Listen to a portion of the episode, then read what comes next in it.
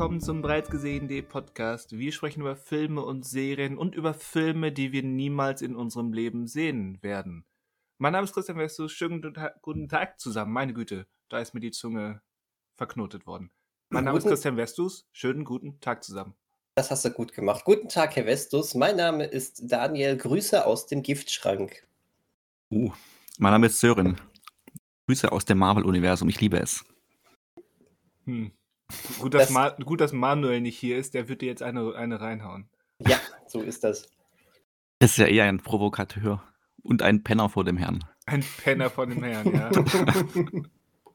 in der, in der Penner-Hierarchie ist er ganz oben. Ja, die Spitze des Eisbergs. Der Pyramide. Der Penner-Pyramide. Der, der Penner-Pyramide. Finde ich gut. Penner-Pyramide. Und, und, schon, ja, und schon wieder starten wir mit kontextbefreiten Anspielungen auf Insidern, ähm, die nur für unsere fünf Stammhörer funktionieren. Ja, aber das ist ja auch, das, das lädt zum Wiederhören ein. Ja, wir sind, wir sind halt ein so? Podcast ähm, der Chronologie. Hör ich mir nochmal an mit dem Wissen, was am Ende gesagt wurde. Und das ist doch, also das, das ist Hörerbindung und. Ja, es ist ja nicht nur am Ende, sondern allein die, die, der Sören-Gag erfordert ja Vorwissen. Ja, aber das kann man ja mittlerweile auch erwarten. Ja, ich denke auch, das ist so ein, das ist so ein Ding. Ne? Wir, also sind ja wie das, wir sind ja wie das Universum. Wir bauen aufeinander auf und greifen wieder ja. ein und am Ende, am Abspann gibt es halt auch noch was, was das Vorgehörte in ein völlig neues Licht rückt. Also gut, das macht zugegeben Marvel ja eher nicht, aber dass es das Gesehene noch mal ein neues Licht drückt, aber. Ähm, ich möchte übrigens an dieser Stelle einfach mal. Oh. Oh. Jetzt weg. Ich möchte einfach mal und dann war es um ihn geschehen. Gehen. Das ist wieder ich, das ist Bilbo-Gag. ich möchte einfach mal gehen. Also, ich gehe jetzt. Ich gehe jetzt. Den Fingern gezogen, war weg. Ja. Ich möchte an dieser Stelle einfach mal den Podcast beenden. Wir sind jetzt drei Minuten drin. Das muss reichen. Wenn es am schönsten ist. Ja, das wird, das, wird, das wird bei mir nie passieren. Ich werde höchstens mal sagen, ich möchte an dieser Stelle einfach mal gähnen. Aber mehr auch nicht. Ja, hast du jetzt gegähnt? Also war das jetzt dein. Weil wir haben nicht gehört, was du gesagt hast. Ja. Und schon ja. wieder nicht. Was ist denn da los, Daniel? Ja, gut. Das geht so nicht. Also, wo wir gerade beim MCU und ähm, alles gehört zusammen waren, äh, ich, ich habe vor ein paar Tagen den ersten Black Panther nochmal gesehen. Ah. Äh, in, ins, inspiriert vom, vom Trailer zum zweiten. Mhm. Und habe festgestellt, äh, mir geht's da, ist jetzt ein super, super dummer Vergleich, aber ich muss ihn jetzt durchziehen. Mir geht's da ähnlich, ja, ist wirklich ein super dummer Vergleich, du wirst es gleich merken weil der, weil der drei Nummern zu kompliziert ist für das, was ich eigentlich sagen will. Aber egal. ähm, mir geht es da ähnlich wie bei Alien Covenant, nämlich in dem Sinne, dass alles, was mit Alien zu tun hat, bei Alien Covenant, ist mir zu blöd, ist mir zu sehr rumgespiele äh, mit, dem, mit dem Kanon. Mhm. Und all, aber alles, was mit, äh, mit David als, als Mad Scientist und dem doppelten David zu tun hat, finde ich irgendwie cool und irgendwie spannend. Mhm. Und bei Black Panther ist es ähnlich im Sinne von, ähm, alles, was mit der größeren Welt des MCUs zusammenhängt, ähm, ist mir zu blöd, zu sehr, zu sehr ähm, auf Verbindungen und Connections und ähm, Wel Weltausbau, ähm, obwohl, ja, wenn es mal ein echter Ausbau wäre, okay. Ähm, das ist mir zu langweilig, zu, zu doof. Mhm. Aber alles, was eben wirklich die konkrete Black Panther-Welt und die Geschichte dieser Figuren betrifft, ist echt, echt gut. Ich, ich dachte gerade, du sagst jetzt, du findest alles schlecht, was Black, mit Black Panther zu tun hat, nein, aber nein. den Rest findest du gut. Nein. Weil ich gar nicht mehr im Sinne, im Kopf gerade habe, weil ich wollte den ersten jetzt kurz vor dem zweiten nochmal erst schauen, mhm. ähm, was da überhaupt noch in dem Film drin ist, was die Welt, also die Welt erweitern soll. Weil ich dachte immer, der sei relativ in sich geschlossen eigentlich, der erste Teil. Ist er im Vergleich zu einigen anderen auch, aber eben immer nur so in Ansätzen. Mhm. Und immer, immer wenn man merkt, okay, hier, hier geht es gerade so ein bisschen, so ein kleiner Wink in die eine Richtung, denke ich mir, okay, spart euch das doch, das hat der Film nicht nötig. Ich erzählt das doch mal fertig. Und spätestens, wenn dann eben die Aftercredit-Szenen kommen, das ist, das fühlt sich so random an. Also glaub, hm, welche hat der hat doch, welche hat er noch mal? Äh, mit Bucky. Ah ja, genau. Also das ist die erste und dann, ich glaube, die andere habe ich schon wieder vergessen. Also das ist wirklich etwas, was so überhaupt nicht mehr funktioniert, zumindest für mich nicht mehr funktioniert, wenn man zu den älteren Marvel-Filmen zurückgeht, die After-Credit-Szenen. Wenn es nicht gerade einfach nur ein Gag ist, ähm, sind die After-Credit-Szenen einfach total konfus, weil man dann so viel mentale Gymnastik veranstalten muss, um sich nochmal in diesem timey-wimey ähm, Gefäß des MCUs zurechtzufinden, wo wir gerade sind, wann wir gerade sind und worauf sich das beziehen könnte. Das ist zumindest mir zu blöd. Das würde ich aber nicht als Kritikpunkt ansehen. Das ist äh, die After-Credit-Scenes und dieses Anteasern ist schon von vornherein immer für den Moment gedacht gewesen. Ja, aber, aber, es ist nun mal Teil, Teil des Abspanns und demnach für mich Teil des Films und Teil ja, der Seherfahrung und dann reagiere ich darauf. Ja, ist ja auch vollkommen in Ordnung, aber ich finde, man muss es auch richtig äh, einsortieren können und ähm, dann, dann einfach auch sagen, ja, okay, gut, funktioniert jetzt nicht mehr, aber es von vornherein dann zu sagen, es ist doof, dass es drin ist, finde ich nicht gut. Das habe ich so meine meiner Meinung nach auch nicht formuliert. Zumindest habe ich es nicht so for formulieren wollen. Formuliert hast du es so nicht, aber es schwang mit. Fand ich.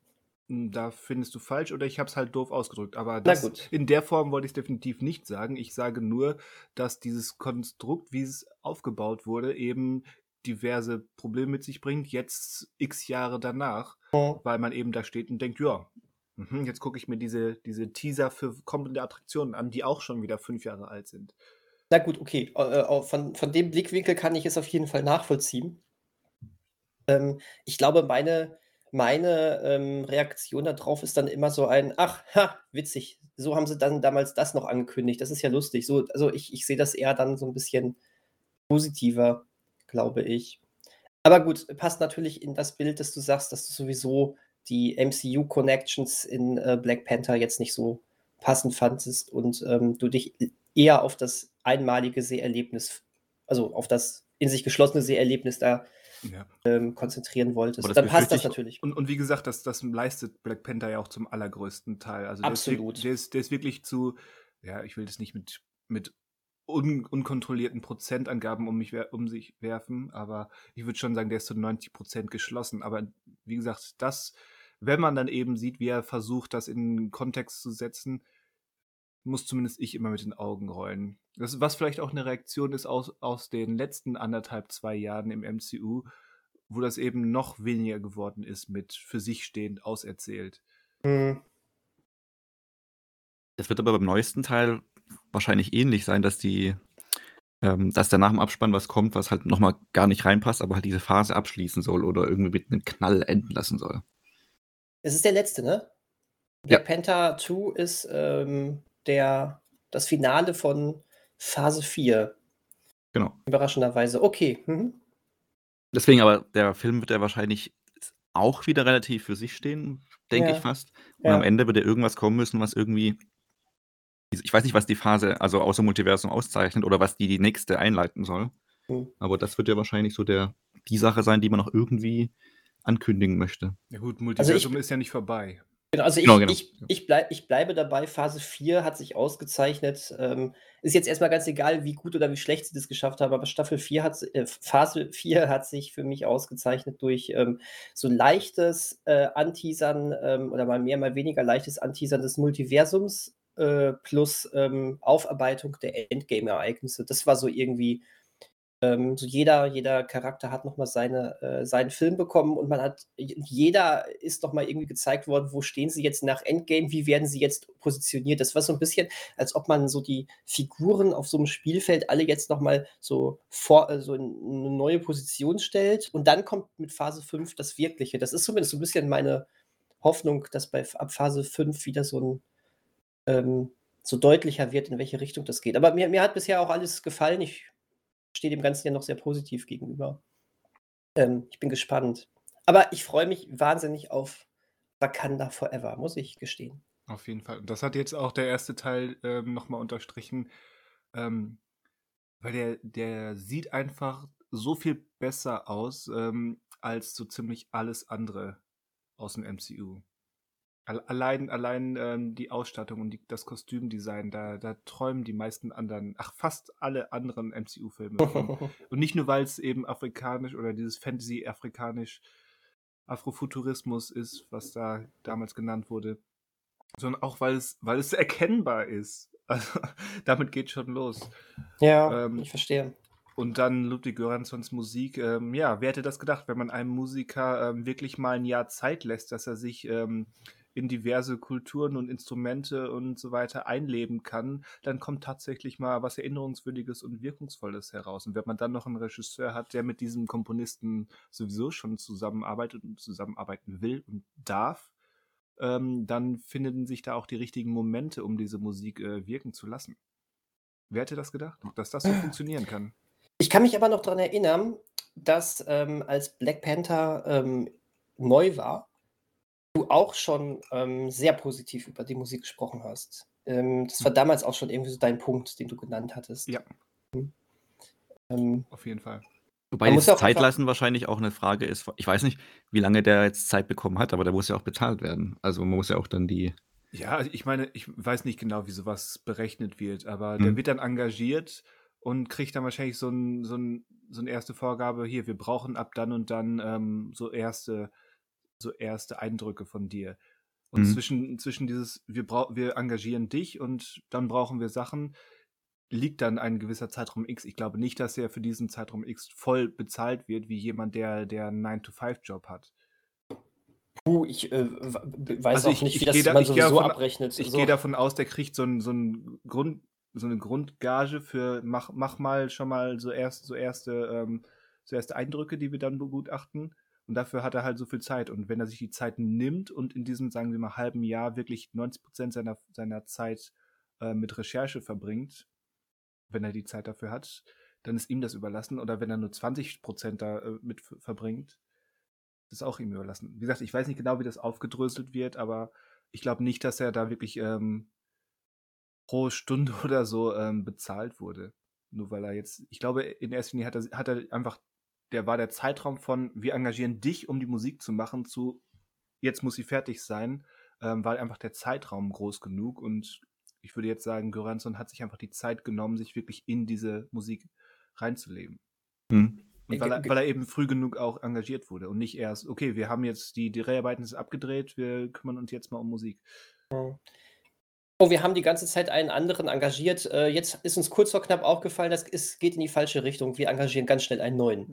Zum Beispiel. Wo, wo ist das passiert? Wo ist das passiert? Ich meine, es ist schon häufig passiert in der Filmgeschichte, aber ähm, gibt einen ganz großen Disney-Blockbuster, bei dem das passiert ist. Ein Disney-Blockbuster? Ja, und ironischerweise ist die Melodie, die dann daraus entstanden ist, eine der bekanntesten ähm, neueren Filmmelodien, ähm, die so ziemlich jeder Mensch kennt.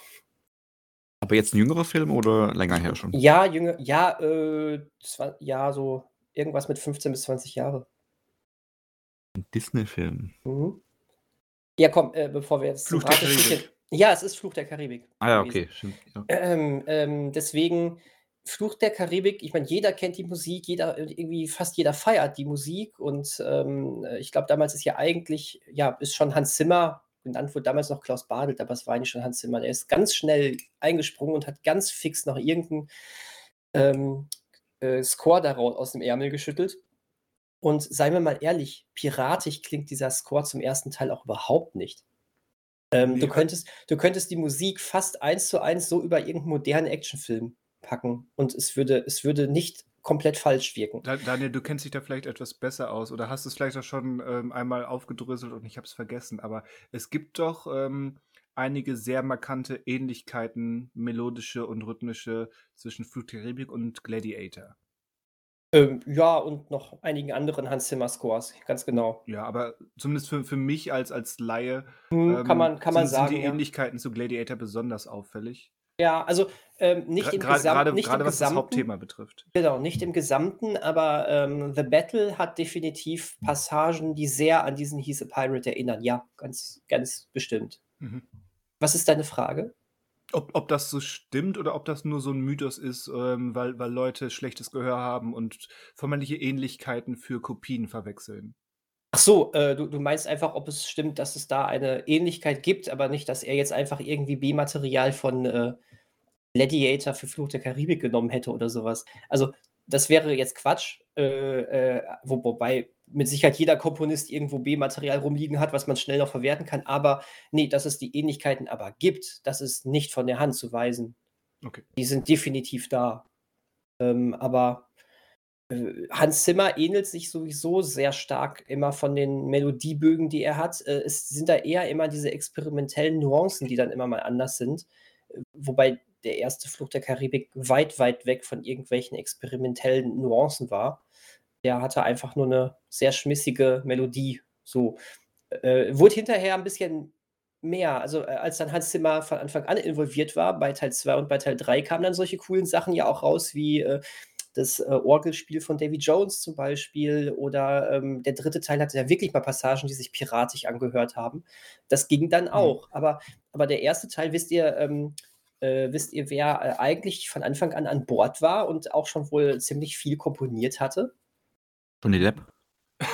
Hä? Ja, ja, klar, jo Johnny Depp als Komponist des Films. Ähm, ja, natürlich, das wäre auch was. Nee, nee. Wollte, deswegen wollte ich gerade nachfragen, auch weil ich glaube, wegen, weil Alan Silvestri ja eigentlich das gemacht hat, ne? Ja, ganz genau. Alan Silvestri war die ganze Zeit lang an Bord, der ja aber auch schon mit ähm, äh, Gore Verbinski zusammengearbeitet hatte vorher. Und ähm, äh, angeblich, also ich habe mal irgendwo gelesen, dass Jerry Bruckheimer dann aber ankam und gesagt hat, äh, nee, geht mir weg mit so einer John Williams-Scheiße und, äh, und äh, hat dann eben das gemacht, was er immer macht und hat, äh, hat wieder so einen typischen, ich sag jetzt mal, äh, das ist böser, als es gemeint ist, weil ich den Flug der Karibik-Score eigentlich auch ganz cool finde, aber er hat dann eigentlich ähm, dafür gesorgt, dass äh, es einen typischen austauschbaren ähm, Bruckheimer-Score gibt. Und da, äh, so wie sich das anhört, hat Silvestri wie häufig so ein bisschen so eine eher klassischere Variante gewählt und wahrscheinlich wirklich piratige Musik gemacht.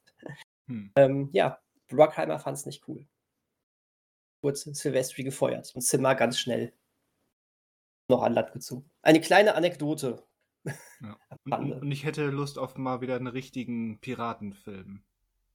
Ähm, du meinst ohne übernatürliche Momente? Äh, hm, übernatürliche Momente optional, aber hm. ohne, ohne Johnny Depp und ohne ohne die Welt, ähm, wie sie in den Flucht Karibik-Filmen kreiert wurde. Einfach, einfach Piraten. Von mir mhm. aus mit, mit ähm, dämonischen Seenixen oder keine Ahnung was.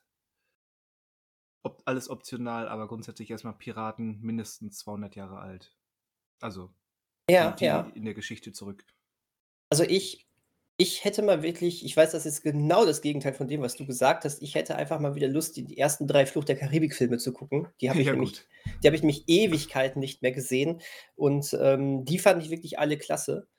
Ähm, Ja, ja, den den ersten habe ich Anfang von Corona, glaube ich, zuletzt gesehen. Okay, aber das ist bei mir, glaube ich, alles schon zehn Jahre her oder so. Ich weiß aber, dass ich äh, der erste ist sowieso ein rundum gelungener Film. Zwei und drei haben ja wirklich ihre Längen, aber ich fand, dass äh, diese experimentelleren Einschübe, die auch typisch Gore Verbinski da waren, ja. äh, mhm. die fand ich klasse. Und ähm, also so, so, stellenweise gefällt mir der dritte ähm, am besten. Nicht im Gesamten, aber stellenweise. Also da, da habe ich mal wieder wirklich Lust drauf. Es ist eine gute Trilogie. Ich denke ähm, auch, gerade gerade 4 und 5 haben nochmal unterstrichen, welche, welche Qualitäten 2 äh, und 3 eigentlich haben. Was man, ja. eigentlich, was man eigentlich in der Hand hat für, für kleine, seltsame, überproduzierte, gigantomanische Goldstücke. Richtig, richtig. Deswegen, also ich, ich, ich sage jetzt etwas, was äh, viele Leute wahrscheinlich so nicht, nicht empfinden, zumindest mhm. was das Einspielergebnis äh, anbelangt, ähm, weil Fluch der Karibik 4 und 5 ja durchaus äh, noch, noch gute Zahlen geschrieben haben. Ähm, aber ein riesiger Flop im Hause Disney war meilenweit besser als Teil 4 und 5 von Fluch der Karibik und das war Gore Verbinskis, ähm, ähm, jetzt fällt mir der Lone Ranger. Lone, Lone Ranger, genau. Ich, ich finde einfach, es macht so viel aus, wenn es gut inszeniert ist. Der, der, der, Film war, der Film hat Probleme gehabt, aber ja. der hatte so geile Momente. Der Film hat einige Probleme, aber ja, die, die, die Momente, die dann funktionieren, funktionieren um x-fache, um das x-fache besser als ähm, Flucht der Karibik 4 und 5. Ja, ja, genau. Das, das ist es halt. Aber gut, ich verstehe auch, dass ein Gore Verbinski nicht die ganze Zeit bei Fluch der Karibik bleiben wollte. Aber ich mochte damals im Kino auch sehr, also Lone Ranger, und traue mich aber seitdem nicht mehr in den Film, weil ich immer glaube, dass ich den zu gut abgespeichert habe. Ja, das kann sein. Ja, wie gesagt, der hat ja damals schon Probleme gehabt innerlich. Ja. mittlerweile ist es ja, wenn man den beiden Hauptdarstellern ins Gesicht guckt, je, je nachdem, wie du zu diesen Sachen stehst, aber da mhm. ist ja, stimmt, bei, bei beiden ja. mittlerweile so einiges, ange, hat sich einiges angehäuft. Oh ja, stimmt. Der, ähm, okay, das, nee, das kann ich nicht sagen. Das ist falsch. Alles gut. Mhm. Ich wollte ich wollt gerade was. Nee, das machen nee, wir off-air. Off-air, gut. Du, ähm, du, hast schon vor ein paar Monaten einen, so einen Kannibalenwitz gemacht. Aber vielleicht bringt uns ja Disney mit Peter Pan und Wendy Piraten zurück, die wir. Das ist gutieren. aber auch wieder. Ich, ich, ich will, ja, von mir aus, also nehme ich auch, aber dann, ich will, ich will in Anführungszeichen richtige Piraten. Ich möchte demnächst mal ein Piratenbuch lesen. Weil, ja, ja ähm, mach doch. Post, ja, da, danke, gut, schön, dass wir darüber gesprochen haben. Weil Erlaubnis Post, erteilt. Post, Postmortum, so sagt man das, oder? Ähm, ist, Mortem, äh, oder? Mortem, Postmortem, genau. Postmortem ist äh, von Michael Crichton nämlich äh, mal so ein ähm, äh, Piratenabenteuerroman erschienen. Den wollte war ich der nicht unvollendet War da nicht irgendwie, dass der unvollendet ist? Ja, aber wurde, wurde von ähm, einem befreundeten Autoren und dann anderen Autoren dann aufgrund von Notizen von ihm dann beendet. Ähm, da gab es jetzt so noch zwei, drei andere Romane, bei denen das so gehandhabt wurde. Okay. Naja. Wobei ich ja letztens ähm, gelesen habe, wie dermaßen ähm, krass Michael Crichton gegen den Klimawandel argumentiert hat. Seitdem hat mein positives Michael Crichton ähm, meine positive Michael Crichton-Meinung ein paar Risse bekommen. Er hat ja wohl Ui. diesen Roman geschrieben, Welt äh, in Angst, mhm. Wo es ja wohl genau darum geht, dass äh, ähm, irgendwelche Ökoterroristen ähm, ähm, so, so, ein Erdbeben und so ein Tsunami auslösen, um, um, ähm, um die Leute auf die Klimawandellüge ähm, aufspringen zu lassen oder sowas. Das ist, ähm, das, das finde ich uncool. Mhm. Aber Michael Crichton war Querdenker. Offensichtlich war Michael Crichton äh, so ein kleiner, so ein kleiner Querdenker, ja. Aber na gut, ich die anderen Romane von ihm möchte ich trotzdem noch gerne lesen, die ich noch nicht kenne. Jetzt übrigens jetzt... einen südkoreanischen Netflix äh, Piratenfilm Pirates, der Schatz des Königs. Erschienen diesen März. Ähm, Christian, da hast du es. Okay, Pirates, der Schatz des Königs. Ja. Notiert. Hervorragendes zuletzt gesehen für nächste Woche. Ja. Ähm, ja, äh, wie äh, ihr da draußen schon merkt, heute sind wir in Quassellaute und äh, erlauben uns noch mehr als sonst diverse Abweichungen. Genau das soll heute auch so erlaubt sein, oder? Wir machen einfach ja, mal so. Mach doch einfach mal weiter. Drauf los. Ich soll einfach mal weitermachen. Mhm. Ja. Ähm, gut, ähm, dann, oh, jetzt muss ich überlegen. Ich habe nämlich, äh, wo ich äh, jetzt einige Wochen hatte, wo ich nicht so viel geguckt habe, hatte ich jetzt tatsächlich ein paar mehr Titel zur Auswahl. Ähm, egal, ich komme, ja, komm, ja wahrscheinlich häufiger noch dran. Ähm, hoffe ich. Äh, ich. Ich sage jetzt einfach mal, ähm, wir, wir alle sind wie immer nicht so komplett aktuell aber dafür reden wir uns umso mehr um Kopf und Kragen. Das ist von jeher das Konzept dieses Podcasts gewesen. Und deswegen, ähm, wo, wo alle Leute schon vor ein, zwei Wochen über den Film gesprochen haben oder vor längerer Zeit, also vor zwei Monaten, was in der heutigen Zeit eine längere Zeit ist, wo der Film im Kino war, darüber gesprochen haben, rede ich jetzt halt ein bisschen später drüber. Und zwar habe ich mir Lightyear angeschaut. Mm. Oder wie ich, mm. oder, oder in der deutschen Übersetzung Leichtbier was?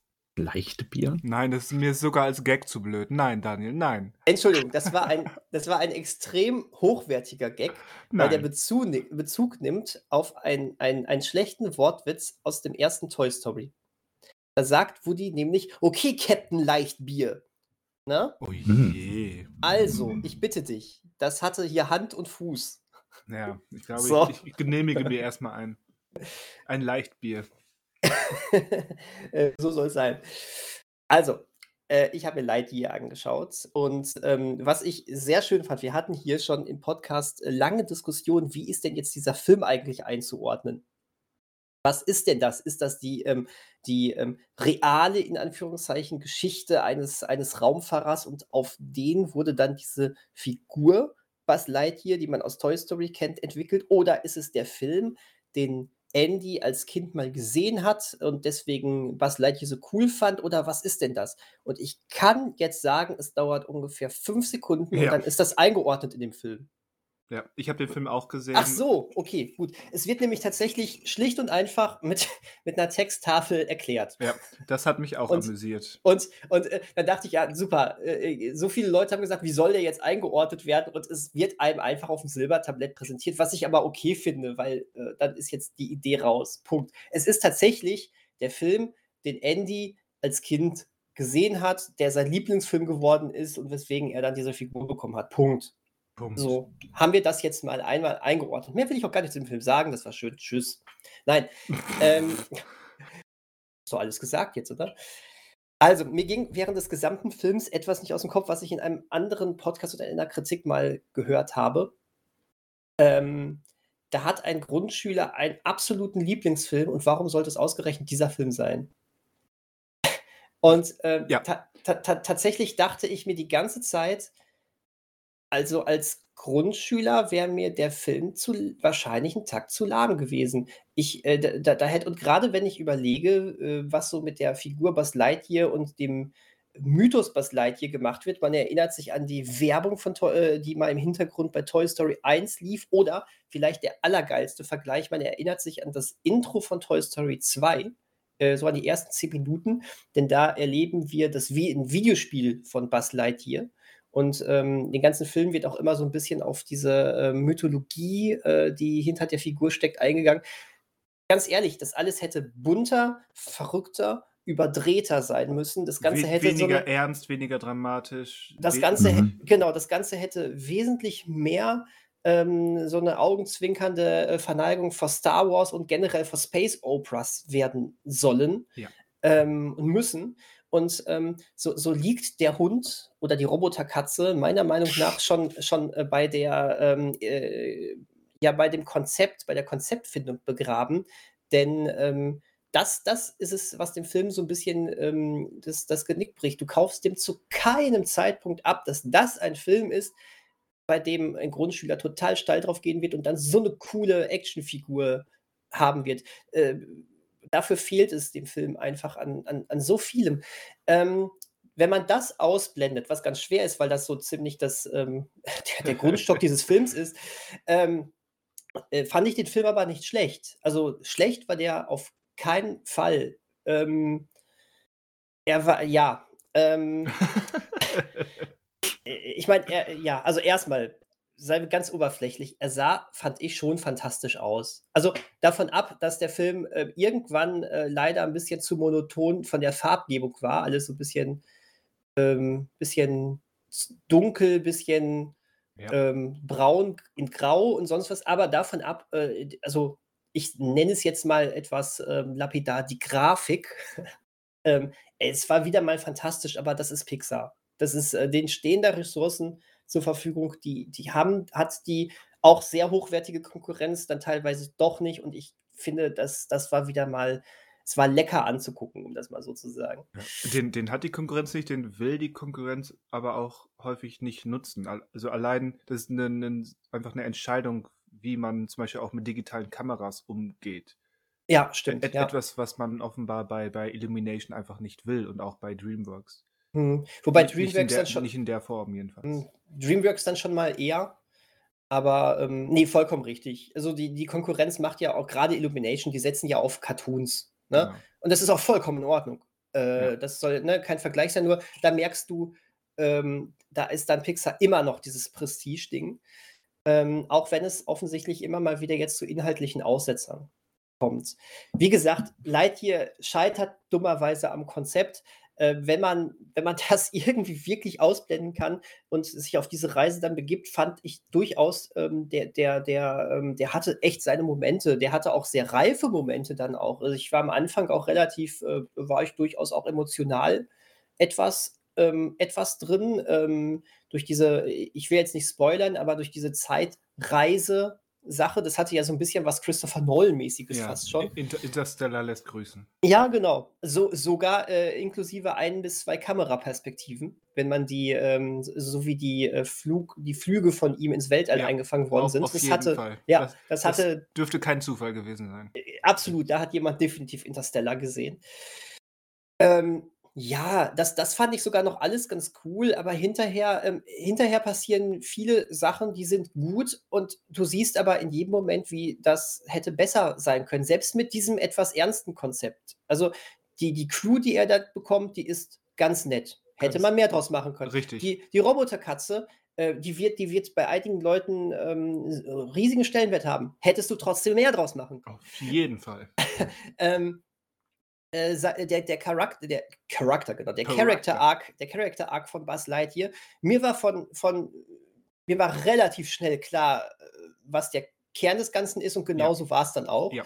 Ähm, gab noch 'ne ganz nette Überraschung, ähm, ganz netten Twist, wie das dann weitergeführt worden ist, aber generell war das se sehr, ähm sehr durchschaubar, wo denn eigen Entschuldigung, wo denn eigentlich, ähm, das Kernproblem, der Kernkonflikt des Films liegt. Das wurde ich ja sehr ich finde, der der Twist, den ich den ich jetzt nicht benennen möchte, der unterstreicht das ganz unterstreicht das ganze, ähm, Kon Konzept oder die die Fehlplanung in dem, was dieser Film eigentlich sein kann oder sollte. Ja, absolut. Weil Ähm, in dem genau. Moment, wo du diesen Twist hast, der der für die Figur Buzz Lightyear oder für das, was da in dieser Welt passiert, durchaus interessant ist. Man könnte mehr mitmachen, aber grundsätzlich nicht uninteressant. Ähm, aber für das, was dieser Film eigentlich sein soll, nämlich der Film, den der wie alt ist er damals? Zehnjährige Andy, Mhm. ähm, damals guckt und, ähm, lieben lernt, so sehr, dass er eben Toys kaufen will. Äh, ne, ne, mm-mm. Ja, genau. Also, ich habe mich jetzt grade auf dieser Ebene bewegt, ähm, wir schlucken jetzt so das, was der Film irgendwie ist, ne, aber du hast vollkommen recht. Das dachte ich mir nämlich auch. Als diese Offenbarung zu dem Bösewicht war, dachte ich: „Okay, damit ist aber jetzt jegliche ikonische Art und Weise, das als coolen Bösewicht zu haben, mit dem du dann irgendwelche Abenteuer nachspielst, ausradiert worden.“ Ja. Das ist das ist so, wirklich. Ich meine, und und, ähm, du du du hast diese ganzen Fähigkeiten und jetzt reden wir rede ich mal wirklich mit Grundschulaugen da drüber. Du hast diesen Charakter Buzz Lightyear, ähm, mit mit seinen coolen äh, mit seinen coolen Gadgets am Anzug und so was und und du die werden so auf Sparflamme genutzt, so extrem auf Sparflamme genutzt. Ähm, äh, ich meine, was für ein das wird so als riesiger ikonischer Moment am Ende inszeniert, wenn er das erste Mal dann seine ähm, seinen seinen ähm, seine Flügel dann ausbreitet, ne? Meine Fresse, aber er macht dann ja auch nicht wirklich das großartig damit. Und, ähm, da da hätte das hätte also, ich manchmal ma generell mag ich das manchmal auch ganz gerne, wenn dann so jemand so nach und nach dann diese Fähigkeiten bekommt, so so 'ne so 'ne typische Origin-Geschichte sozusagen. Aber ne, in dem, was der Film eigentlich sein sollte, dass das der Lieblingsfilm eines Grundschülers ist, hätte das ähm, hätte das, ähm, das hätte ganz viel drin sein müssen. Das hätte so was richtig schön Übertriebenes sein müssen. hätte pul was wie pulpiger sein müssen. Absolut. Ähm, ich ich sage nur, obwohl der Film obwohl dieser Film viel mehr Anspruch hat, ähm, ist er trotzdem viel mehr von solchen von von genau solchen Momenten drin und das sind die er ist der erste Teil von „Die Unglaublichen“, was da in den ersten 10 Minuten abgefeiert wird, ähm, an Superhelden-Action. Das hätte dieser Film haben müssen.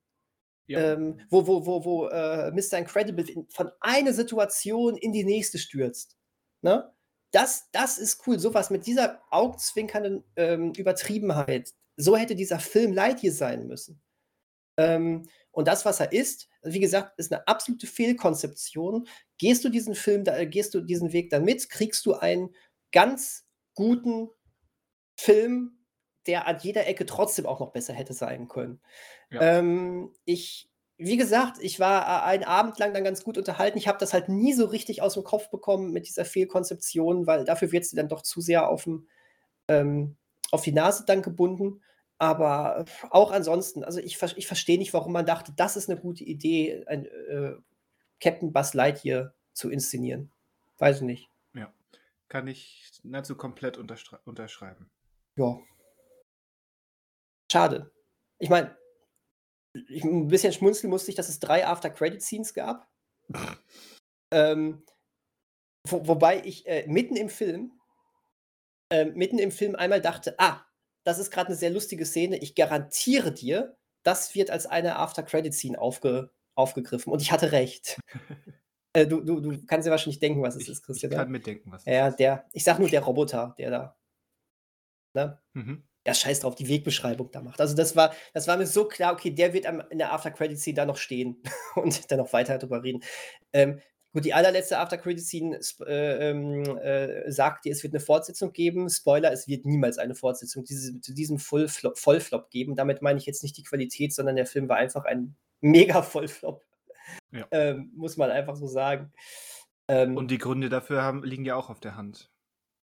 Ja, natürlich, aber die, sowohl, sowohl die Vermarktung des Films als auch die Qualität des Films, die durch Kritiken durchgesickert ist, als auch natürlich hausgemachtes Disney Plus Problem, die einfach mal die drei vorherigen Pixar-Filme, die allesamt besser waren, ähm, bei Disney Plus reingepackt hat ja. oder im Kino. Also das, das, da kommen ganz viele Sachen zusammen, muss man sagen. Ja, ja. Ne?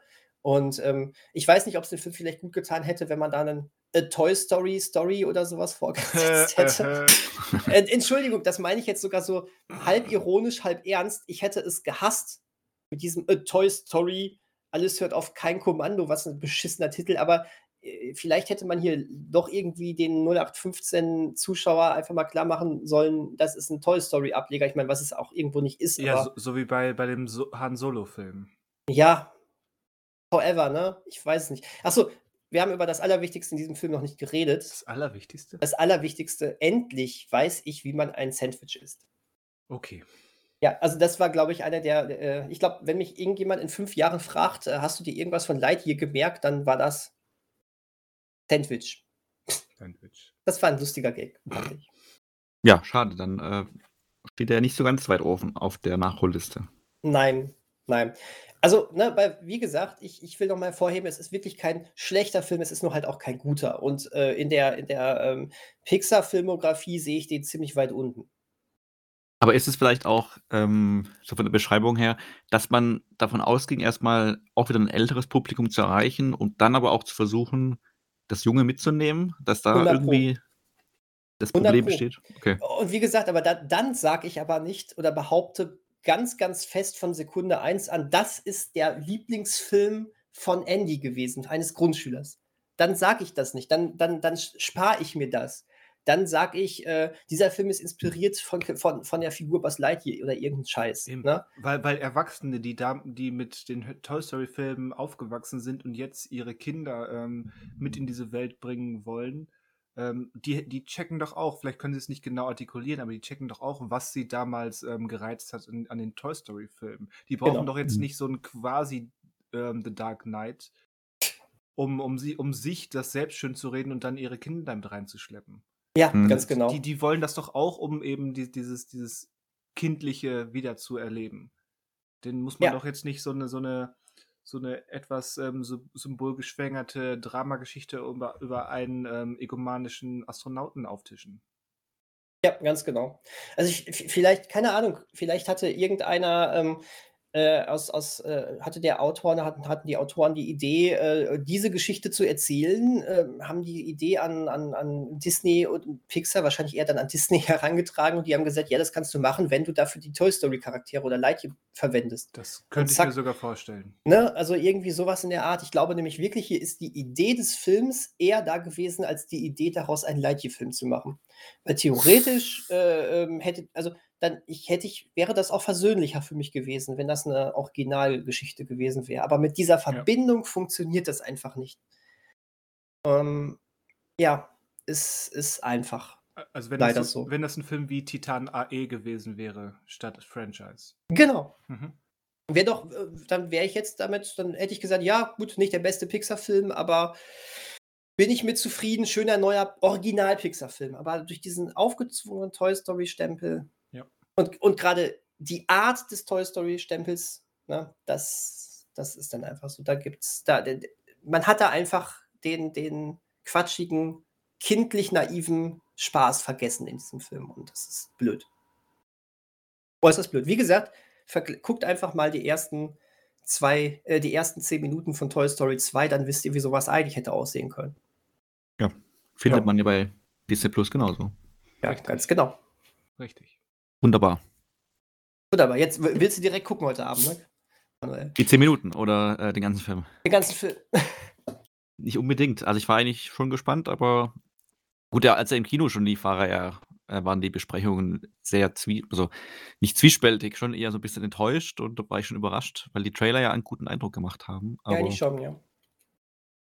Wenn er trotzdem seine Makel hat, auch für uns erwachsene Menschen, ist das natürlich bedauerlich.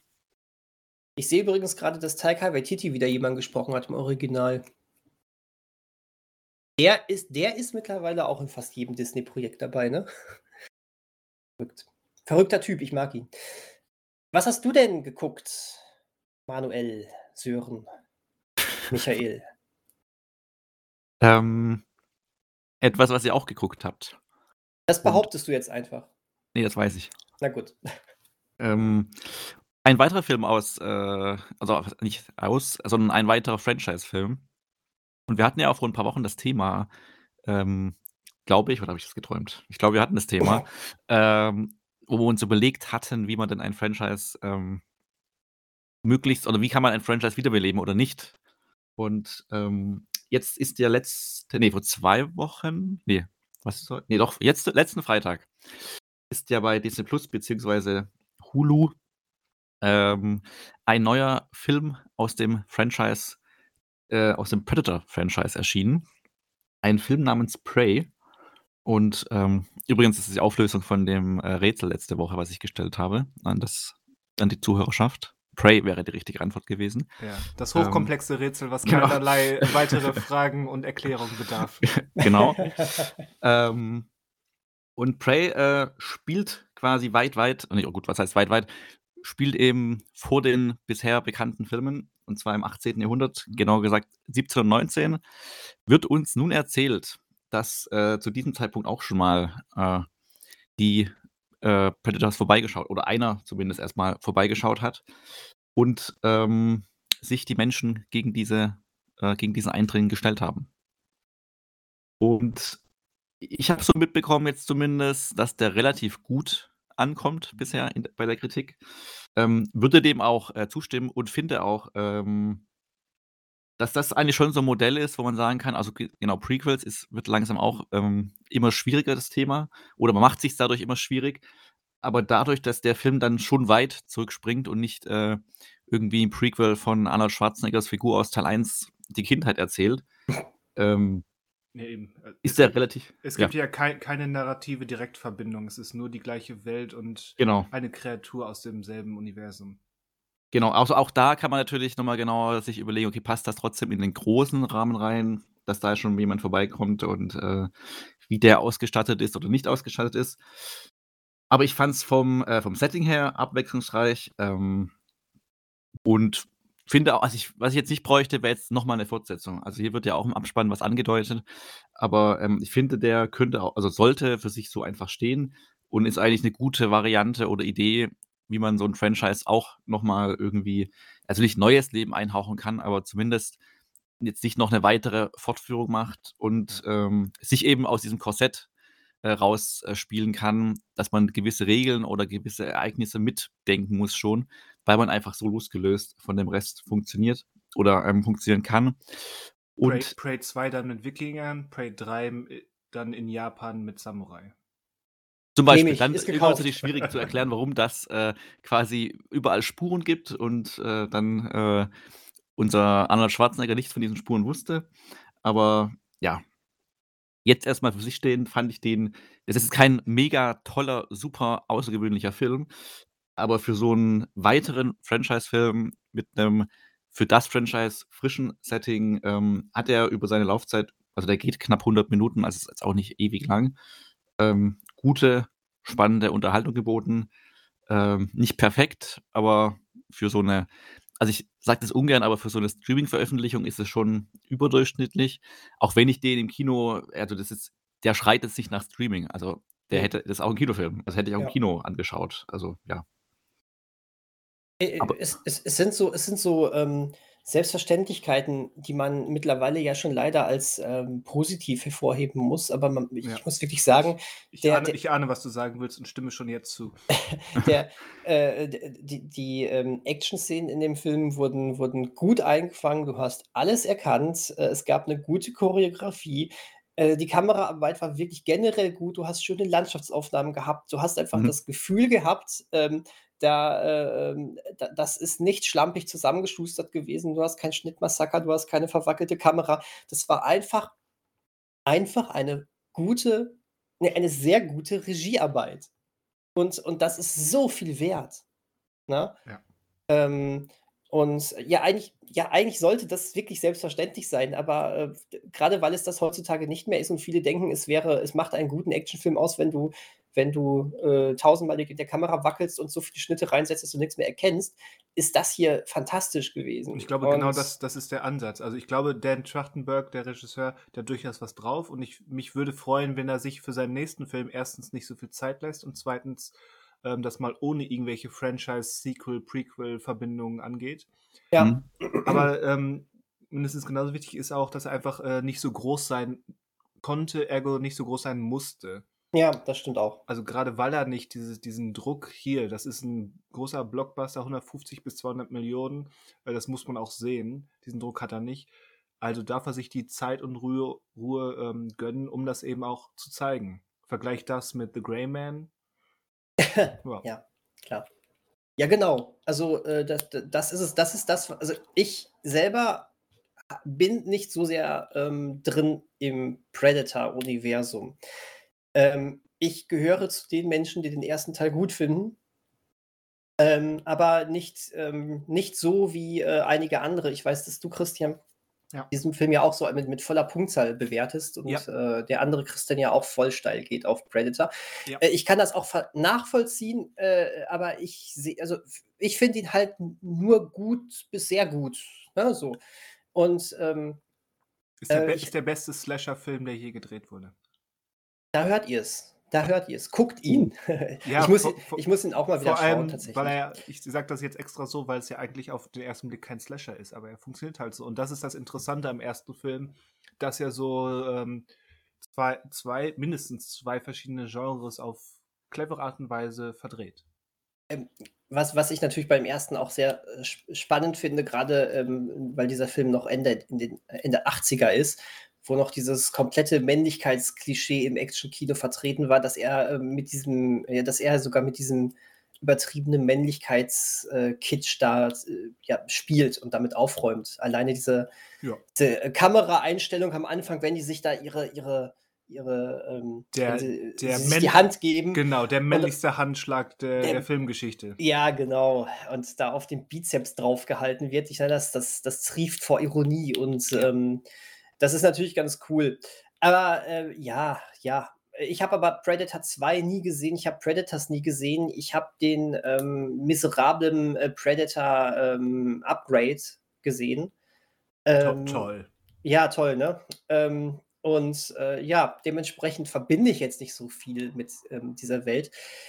Äh, deswegen war so mein Hauptgedanke, auch das ist, äh, wie, ja, ich habe mich wirklich an, an, an dieser audiovisuellen Nein, Perfektion wäre hier jetzt Quatsch, aber du, du, ihr versteht, was ich meine. Dass, mhm. dass das Ganze ein schönes audiovisuelles Erlebnis war. Daran habe ich mich einfach erfreut.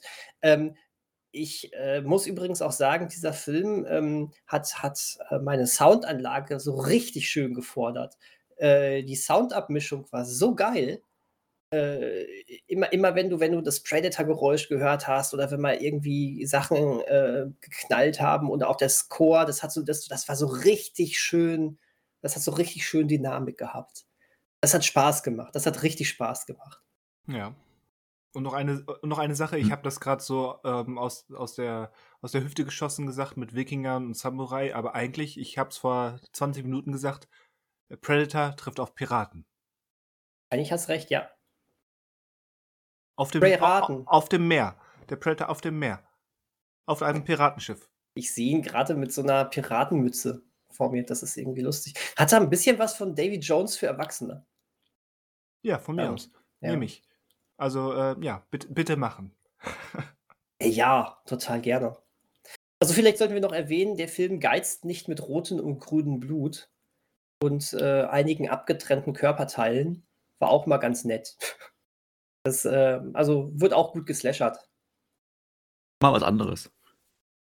Du, es, es gibt so ein paar kleine Abfälle in, im letzten Drittel, da ist die Dramaturgie nicht mehr so groß, dann ist es wirklich nur noch ähm, so ein Showkampf, der mehr Spaß macht, als wirklich Spannung hervorruft. Ähm, man, man, muss die teils, ähm, nennen wir sie mal großzügig, semi, semi-guten äh, Effekte einmal erwähnen, die, die zumindest in ein, zwei Momenten so ein bisschen den Spaß ähm, drosseln. Aber insgesamt, ja, war das schon sehr ordentlich. Ja, aber gerade wo im Vorfeld, äh, also im Vorfeld habe ich auch viel aufgeschnappt, von wegen, vor allem, wie schlecht die Tiere aussehen sollen. Ähm, ja, die sahen nicht gut aus, aber ich habe ich hab Schlechteres erwartet. Dann nachdem. Also die Effektarbeit ging auch klar, fand ich im Großen und Ganzen. Ja, es war jetzt keine Scorpion King-Situation oder sowas. Nein. Nein. Boah, stell, stell dir mal den Predator vor mit diesem schrecklichen CGI The Rock-Gesicht. Oh Gott. Was, er, er, er, nimmt die Maske ab, das ist The Rock, und dann haben wir Arnold Schwarzenegger-Szene aus dem ersten Film. You're one ugly man. Ja, lass dabei. ja, genau. Und ihr als alte äh, Avatar-Recken, was haltet ihr davon, dass die Hauptdarstellerin Amber Midthunder in der Realverfilmung von Avatar die Prinzessin des äh, Wassertribes spielt? Gibt keine Prinzessin des Wassertribes. Hier steht Yu, the Princess of the Northern Water Tribe. Ach, äh, ach, sie spielt Yue. Ich dachte gerade, sie. Okay. Die spielt Yue. Ja, die Frage ist, wie viel, wie viel Zeit wird Yue wirklich eingeräumt? Also grundsätzlich kann man so machen, passt schon von. Sie ist vielleicht schon ein bisschen alt für Yue. Das größere Problem ist, dass es überhaupt eine Realserie zu Avatar gibt. Geben wird. Punkt. Hm, ganz so simpel würde ich es nicht sehen. Ähm, bin da ja so hin und her gerissen. Man kann da definitiv was machen, wenn man wenn man erstens versteht, womit man da arbeitet und wenn man es dann ähm, wirklich auch in gewisse Richtungen lenken will. Aber es ist definitiv eine Herausforderung. Boah, Christian, du als weltgrößter Avatar-Fan, äh, wenn, wenn, wenn, wenn diese Serie jemals das Licht der Welt erblickt äh, und, und du sie angucken wirst, äh, du, du wirst so meckern hier im Podcast. Du wirst dich so auskotzen, weil diese Serie so viel falsch machen wird. Ich garantiere also, es dir. Ich, ich gebe ja, es dir schriftlich. Ja, bitte. Gib es mir schriftlich. Weißt du, ich habe jahrelang ähm, eigene Ideen gehabt, wie auch in Reaktion auf den Shyamalan-Film. Ähm, wie könnte man denn sowas besser machen? Würde das überhaupt funktionieren? Weil, ähm, weil irgendwie der, der Shyamalan-Film quasi als einzige Realadaption der, dem Ganzen so, so einen hässlichen Stempel aufgedrückt hat. Nicht zuletzt, weil viele, viele Leute eben nur diesen Film kennen und denken, ja, diese, diese Kinderserie muss mich nicht interessieren. Ähm, und deswegen die Idee, das nochmal zu versuchen, um, um allein dieses Stigma des Shyamalan-Films ähm, abzulegen, finde ich schon spannend. Und es gibt einige, definitiv einige Möglichkeiten, ähm, gerade auch wenn man dann die Zeit hat und ähm, also mit, mit so einer neuen Staffel und dann eben dieser 10-Stunden-Struktur, sich von dem Episodischen zu lösen, was die Serie ja so ein bisschen beeinflusst hat, also die, die ursprüngliche Serie. Da gibt es schon mehrere Ansätze, äh, wie man da durchaus einen, einen Mehrwert schaffen kann. Würde das nicht ausschließen wollen. Okay. Naja, um dann kontroversfreier zu sein, schauen wir alle nochmal mit ihr The Ice Road mit Lime Neeson, den wir alle super fanden. Und. War sie da auch bei? Ja, da hat sie wohl die, äh, also ich kann, konnte mich jetzt auch nicht mehr dran erinnern, aber jetzt, wo ich es gelesen habe, die war halt eine der, die mitgefahren, also diesen einen LKW auch gefahren ist. Die, glaube ich, war nicht sogar bis zum Ende mit dabei. Das war sie. Es gab eine weibliche Rolle auf jeden Fall. Ich glaube, das war sie wohl. Also ich habe mich jetzt auch nicht mehr direkt daran erinnert, als ich dann Prey gesehen habe, aber wird hier gelistet. Also da hat sie wohl die weibliche Hauptrolle gehabt oder Nebenrolle. Und das streicht noch einmal, dass sie zu alt ist, um Prinzessin Yue zu spielen. Aber okay. Gesagt, Aber zumindest kennt sie sich mit dem Kühlen des Nordens aus. das stimmt. Man hat ja am Shyamalan-Film gesehen, ähm, wie man mit der Figur von Prinzessin Yue eben nicht umgeht. Das war ja, ja, belassen wir es dabei. Okay, gut. Äh, habe ich jetzt nicht im Kopf. Ich habe den Film auch nie gesehen, deswegen kann ich es wohl auch so. schlecht im Kopf haben. Von daher, ich habe die ersten zehn Minuten mal geguckt. Da war dann irgendwie gefühlt die halbe erste Staffel schon abgefrühstückt und dann hatte ich keine Lust mehr. Ja, ich, ich meine, Prinzessin Yue ist auch in der ersten Staffel der Serie so ein, in Anführungszeichen, ein Problem, weil sie taucht relativ spät in der ersten Staffel auf, ähm, wird dann da reingeworfen, ist gleichzeitig, das ist jetzt so alles Semi-Spoiler, aber egal, ist gleichzeitig ein Love Interest für Soccer und hat dann eine relativ komplexe Hintergrundgeschichte, die dann, die dann ganz zentrale Bedeutung im Finale im Showdown hat. Ja, das stimmt. Und das passiert auch in der Serie in den letzten drei Episoden, ist also schon da ziemlich geballt. Und in der Shyamalan-Verfilmung hast du halt zehn Minuten für den ganzen Kladderadatsch. Mhm. Und dann halt ähm, angesichts der ganzen anderen Fehlleistungen, die drumherum passieren, ja. Da ist sehr viel, im besten Fall unfreiwillige Komisch und Komik, und ähm, im schlechtesten Fall halt katastrophales, ähm, wie kann man nur. Mhm. Habt ihr noch was Gutes gesehen, was vielleicht kein Franchise-Zugehörigkeit, äh, keine Franchise-Zugehörigkeit hat? Christian? Äh, in den letzten Tagen nicht. Okay. Also wäre wär, wär jetzt der Moment, um über die ersten drei ähm, The Sandman-Folgen zu sprechen, die ich gesehen habe? Äh, ja, mach mal. Könntest du, ja. Könnte ich. Ähm, ich habe die ersten drei ähm, Episoden von The Sandman geguckt. Neu Wow. bei Netflix. Die Verfilmung des Neil Gaiman Comic, der Comicreihe. Jetzt bei Netflix als neue Eventserie. Ziemlich der einzige Grund, nein, das. Ich, ich zügel mich selbst. Ich wollte jetzt wieder so einen reißerischen Kommentar loslassen, aber Bitte, die Leute sind hier für deine reißerischen Nein. Kommentare. da stehe ich nicht mal hinter. Na gut, okay. Auch, auch, auch, wenn, auch wenn im Ansatz ähm, so ein bisschen was Wahres dran ist, aber in der, in der Direktheit nein. Na also- gut. Ich wollte so ein bisschen über die generelle Qualität bei und von Netflix in den letzten Jahren kommentieren, die ein bisschen nachgelassen hat und ähm, Netflix scheint sich so ein bisschen von Eventserie zu Eventserie zu hangeln, mit dem sie dann Leute wie mich ähm, dann doch im Abo behalten. ja, kennt man. So von Stranger Things 4 zu The Sandman und was auch immer dann in absehbarer Zeit danach kommt. Es ist jedenfalls nicht so Kram wie The Grey Man. Okay. Aber dann erzähl doch mal. Die, die ersten drei ähm, Episoden von The Sandman. Der Haken ist, ich habe vor x Jahren mal den, den, die erste, den ersten Band der Comicserie gel- angelesen, nicht mal fertig gelesen, weil es nicht mir gehörte und ich es nicht, aus, nicht wirklich dauerhaft ausgeliehen hatte. Ähm, soll heißen, ich bin nicht wirklich vertraut mit der Welt, die hier aufgebaut wird. Ähm, ich finde das aber sehr faszinierend, weil, ähm, weil Neil Gaiman hier ähnlich vorgeht wie in American Gods. Er nimmt sich so einige mythologische oder, ähm, ja, ne, be- bleiben wir bei dem Wort mythologische Figuren, schmeißt die zusammen und setzt die in einem eigens kreierten ähm, Fantasy-Kontext.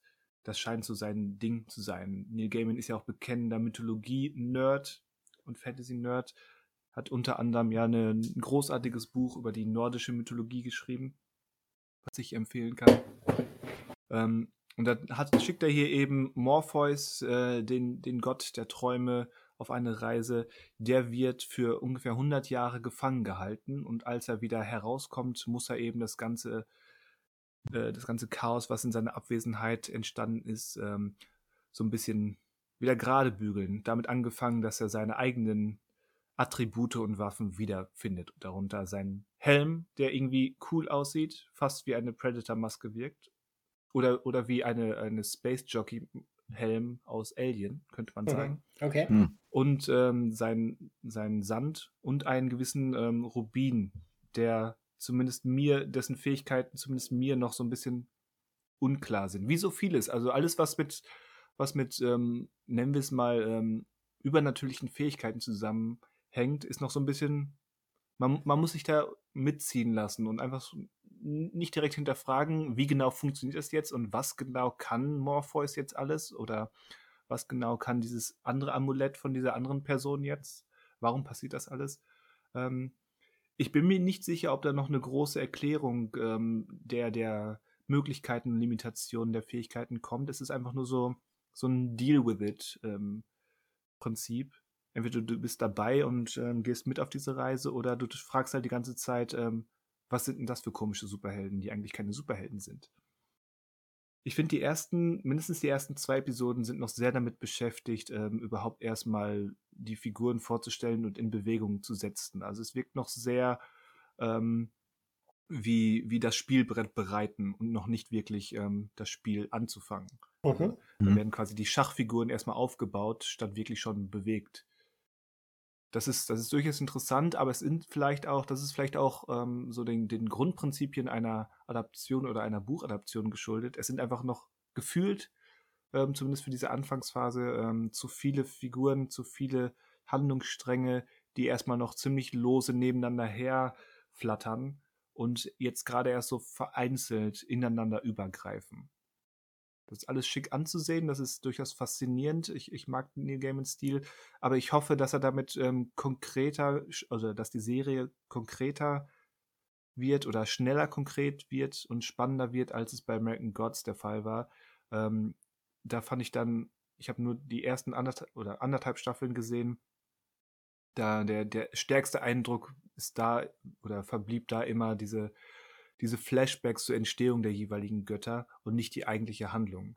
Mhm. Und ähm, ich hoffe, dass die Sandman-Serie dann doch irgendwann jetzt in den hoffentlich nächsten Minuten, ähm, also Handlungsminuten, ähm, in, den, in die nächste Phase schaltet und dann wirklich, ähm, wirklich damit arbeitet und die Spielfiguren auch voranbringt. Aber so weit sind wir noch nicht. Oder vielleicht jetzt so gerade. Mhm.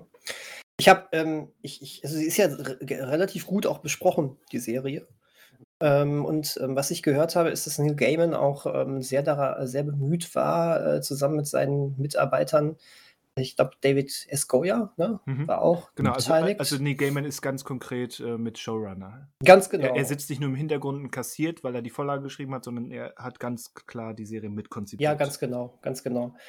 Und ähm, die waren wohl sehr bemüht, sehr nah an der Comic-Vorlage zu bleiben. Und ich, äh, wenn ich das richtig verstanden habe, dann ähm, äh, deckt die, ähm, äh, diese, diese erste Staffel jetzt die ersten beide Bände, die ersten beiden Bände ab. Sodass dann wahrscheinlich am Ende, wenn die Serie verlängert werden würde, wahrscheinlich dann auf fünf Staffeln hinausläuft oder so. Muss man mal gucken. Also, Muss das, man äh, mal gucken, ja. Also, also tatsächlich habe ich auch gehört, dass es generell noch sehr ähm, langsam äh, voranschreiten soll, die gesamte Staffel über. Und ähm, dass es auch von der Struktur wohl ähm, sehr ungewöhnlich ist. Da merkt man wohl sehr die Comic-Herkunft. Ähm, ich bin gespannt. Ich habe es noch gar nicht geguckt. Äh, da ist eigentlich immer noch das vage Vorhaben in mir, zumindest den ersten Band vorher mal gelesen zu haben, ähm, der ja wirklich in greifbarer Nähe bei mir ist. Ähm, ich weiß nicht, ob ich es schaffe oder vielleicht doch die Serie mal vorher, vorher gucke. Ähm, aber äh, ich habe großes Interesse. Ja. Ich bin gespannt, was du weiterhin sagst. Ich bin nach wie vor auch gespannt. Gerade jetzt, ähm, Spoiler, nähern sie sich der Hölle und dann werden wir auf Gwendolyn Christie als Lucifer treffen. Oh. Das, das scheint mir zumindest, ähm, oder schien mir im Trailer ein 1A-Casting zu sein. Ja. Da bin ich sehr gespannt drauf. Also ich denke, ich, ich habe jetzt, ist vielleicht das ganz schlechtes Timing für den Podcast, aber ich glaube, ich habe jetzt ähm, genau in dem Moment ähm, gestern ab, abgebrochen, wo es dann wirklich in die, in die nächste, in die heiße Phase geht, weil wir in der Hölle sind. Haha. Schön. Wobei das Schöne an Neil Gaiman ist ja, dass, dass, er, dass er eben wirklich ähm, nicht nur Mythologie-Nerd ist, sondern auch Mythologie-Kenner und er verwurstet dann nicht einfach nur verschiedene Mythologien und denkt sich, ja, passt schon, ähm, sondern er, das fußt wirklich auf einem Verständnis der, der Ähnlichkeiten, wie sich eben jetzt in der Realität ähm, Religionen und mythologi mythologische Kon äh, Konzeptionen gegenseitig beeinflusst haben, wie Satan und die Hölle aus einer Fehlübersetzung der, der griechischen Mythologie zum Beispiel entstanden sind, warum Hades und, ähm, und Satan irgendwie verwandt sind und doch eben nicht das Gleiche. Und mhm, ähm, okay. da kennt sich Neil Gaiman aus und damit spielt er, weil er dann diese, diese Welten auf, auf interessante Art und Weise ähm, miteinander vermengt und die in einem Gesamt, in einem quasi, quasi erzählerischen Gesamtzusammenhang ähm, setzt. Und das finde ich außerordentlich spannend. Mhm. Ja, ja, sobald cool. ich wie bei Daniel auch das Comic mal gelesen habe, wollte ich auch mal, also das erste Comic, äh, auch mal die Serie reinschauen. Aber vielleicht auch vorher mal gucken. Also das Interesse ist auf jeden Fall hoch. Schön. Schön, Ja, schön. schön. Ich muss Good Omens auch mal wieder auch mal gucken. Ich habe da mal nur die erste Folge, glaube ich, geschaut. Ist ja auch, soll ja auch sehr, sehr gut geworden sein. Habe ich noch gar nicht geschaut. Hm. Außerdem mit David Tennant. Das Dann, dann musst du eigentlich, ja. Ja, da muss ich eigentlich. Die, wie gesagt, der Anfang war auch wirklich gut, aber irgendwie bin ich da nicht dran geblieben. Das heißt, ein bisschen, ähm, bisschen humorvoller, das Ganze. Ja. Lachen tue ich nicht so gern vorm Fernseher. Und ja, generell dann, nicht, ne? Also wirklich witzig ist Sandman bisher ja, vereinzelt. Nee, Sandman ist, glaube ich, auch, auch also er hat, so als er hat seine Momente, aber ist wirklich nur so in Einzelmomenten. Mhm. Mhm. Mhm. Apropos Einzelmomente. Nein, das, das, war keine, das war keine gute Überleitung, weil ich nicht weiß, was das jetzt, was ich sagen möchte, mit Einzelmomenten zu tun hat. Aber ich wollte einfach nur irgendwie rauskommen aus dem Sandmann. Ähm, oh, ja. Mhm. ja, was denn? Nein, nix. Nee, komm, ich sag. ich, ich habe zu viel The Boys geguckt. Wisst ihr, wer bei The Boys auch Regie geführt hat? Wer? Dan Trachtenberg. Fruchtenberg. Hat Der, er? äh, ja, ich glaube bei, bei äh, in der ersten Staffel zumindest. so. Irgendwie sowas. naja, gut. Ähm, dann lasst uns doch ähm, zwei Minuten über Beyond the Infinite Two Minutes reden. Haben wir doch schon. Haben wir schon? Ja, vor zwei Minuten. Wow, wow, wow, wow, wow. Der Wahnsinn. Hast, wer, hat, hat den jemand gesehen von euch? Ich habe ihn auch geliehen, aber noch nicht gesehen. Achso, okay. Manuel? Ich habe ihn damals, als er auf, in einem, auf einem Festival lief, gesehen. Ah. Letztes Jahr. Ah, schön, schön, schön, schön. Ähm, ja, äh, ich, äh, äh, ich habe mir den jetzt mal ähm, auch angeschaut, weil der ist ja sehr, sehr, sehr gut besprochen worden. Ist ähm, eigentlich schon aus dem Jahr 2020, ist jetzt hier in Deutschland aber jetzt erst relativ neu erschienen. Hat eine ähm, wahnsinnig lustige oder raffinierte ähm, Prämisse. Und zwar geht es um Kato, der ist äh, Besitzer eines Cafés und äh, entdeckt an einem Tag, also ähm, der, hat, der hat unten einen Bildschirm in seinem Café stehen und der hat oben in seiner Wohnung, er wohnt direkt über dem Café, auch noch einen Bildschirm stehen. Beide haben Kameras. Und ähm, jetzt ist er oben in seiner, seiner Wohnung und plötzlich taucht er selber in dem Fernseher auf und denkt sich, hör, was ist jetzt los? Und dann reden die miteinander und dann stellt sich heraus, ähm, das ist äh, er selbst unten aus dem Café, aber in zwei Minuten. Und dann äh, geht Kato nach unten ins Café, woraufhin sich dann der Dialog wiederholt, weil er dann ja quasi seinem Ich oben vor zwei Minuten das alles nochmal sagt. Und ähm, aus dieser ähm, Prämisse entspinnt sich ein wunderschönes ähm, ähm, kleines Chaos, weil dann natürlich die Freunde da auch dann irgendwann mitmachen und irgendwann kommen sie auf die Idee, die beiden Bildschirme doch mal gegenüber voneinander aufzustellen. Ähm, damit sich das wie so ein Spiegel so ins Unendliche erstreckt. Und ähm, ja, das ist es eigentlich schon von der, von der ganzen Prämisse. Ähm, gefilmt übrigens ähm, ähm, vorgeblich ohne Schnitte. Natürlich gibt es die, aber es ist eigentlich so ein äh, gefühlter One-Take und ähm, mit einer Stunde, zehn Minuten, sehr kurz. Mhm. Ähm, aber eben, das ist genau das, was der Film braucht. Äh, tatsächlich muss ich sagen, manchmal hat der Film mich genervt. Äh, und zwar, weil aufgrund dieser Prämisse manche, ähm, manche Situationen zweimal, manche Situationen vier oder fünfmal durchgekaut werden. Und du dir dann denkst, äh, aber trotz alledem ist, ist da, da, da ist so viel ähm, Einfallsreichtum drin. Ähm, die machen so, das, das Ganze entspinnt sich immer weiter und äh, die, es wird dann irgendwann sogar auch noch, auch noch spannend, weil dann ein paar Sachen eskalieren und also es ist, es ist, es ist gut. Also am Ende bleibt einfach dieses Gefühl, du hast etwas gesehen, wo mal wirklich viel Kreativität hintersteckte und ähm, alle haben so eine Spielfreude. Es wirkt alles sehr theatral, was zum einen mit Sicherheit auch, au- auf die japanische Herkunft ähm, äh, des, des Films, äh, äh, mit der japanischen Herkunft des Films zu tun hat. Auf der anderen Seite ist es aber auch, soweit ich das weiß, eine Theatergruppe, die diesen Film gemacht hat.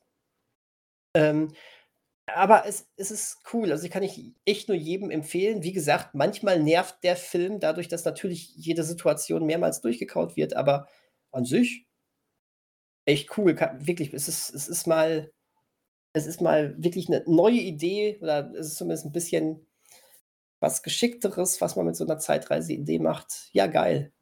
Genau, und dann geht er, also ich fand auch, dass er halt die 70 Minuten, die er geht, die trägt er, aber länger hätte auch nicht so gehen sollen. Nee, ganz genau. Äh, äh, ich, ich, fand, ich fand auch schön rund, äh, dass, dass äh, er am Ende das Ganze auch noch zu, sa- zu einer kleinen Botschaft verbindet. Ne? Es geht natürlich auch so ein bisschen um, um Vorherbestimmung und Mhm. ne, dass, dass, äh, das, was man dann hinterher in, den, in zwei Minuten in der Zukunft sieht, äh, muss das eintreten oder, oder, ne, oder vielleicht doch nicht. Also es ist, ähm, ist ganz, ganz, ganz witzig, ganz geschickt gemacht. Ja. Man, also, man verlässt den Film mit einem guten Gefühl. Phrase. so.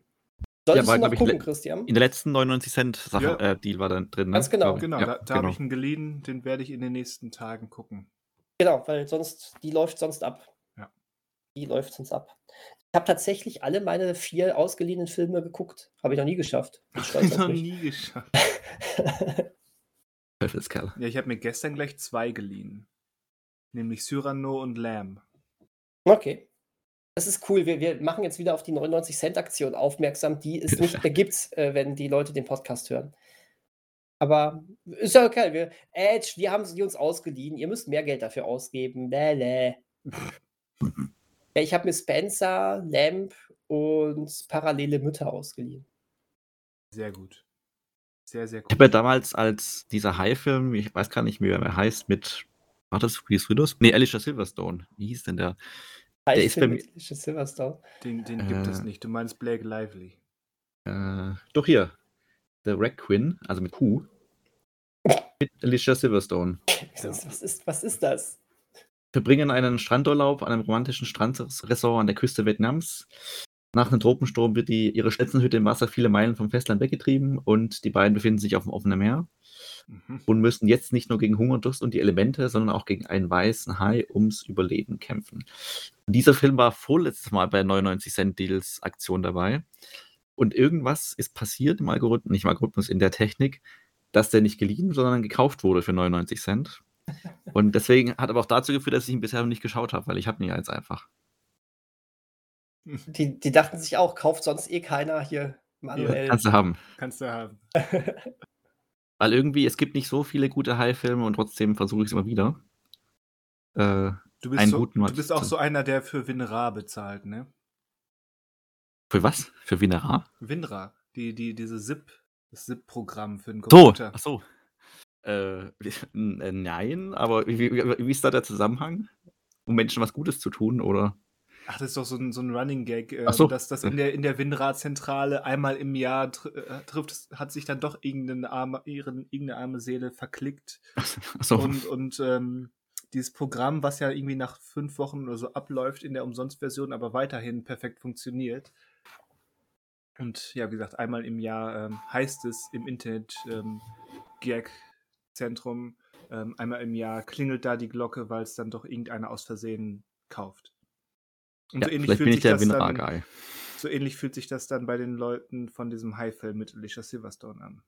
Ja, ich sehe auch gerade, nebenher läuft, die, äh, läuft bei Prime der Trailer und das sieht nicht gut aus. Also, den Trailer hätte ich mir vielleicht auch mal anschauen sollen. Und das, obwohl Alicia Silverstone mitspielt.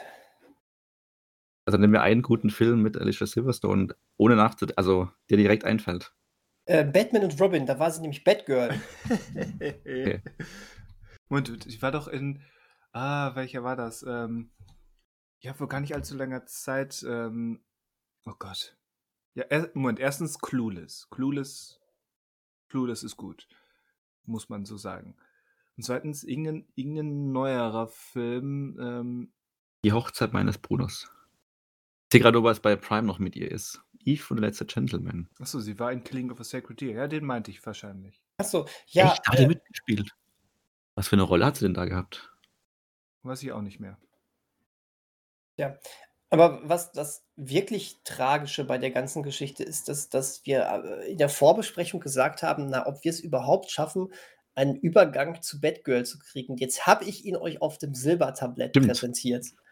Und ihr, ihr, ihr, ihr ignoriert ihn einfach, ihr haut den einfach weg. Du hättest ja nochmal rausholen wir, wir, können. Wir sind noch nicht bereit. Wir, wir mussten, bereit. wir mussten okay. erst Alicia Silverstones Filmografie in, in Augstein nehmen. Warum ja. haben wir heute keinen Alicia Silverstones äh, Podcast gemacht? Hä? Hä? Hä? Ja, Warum haben wir noch keinen Batgirl Solo-Film? Tja. Tja. Ich habe gehört, da wurde letztens einer gedreht.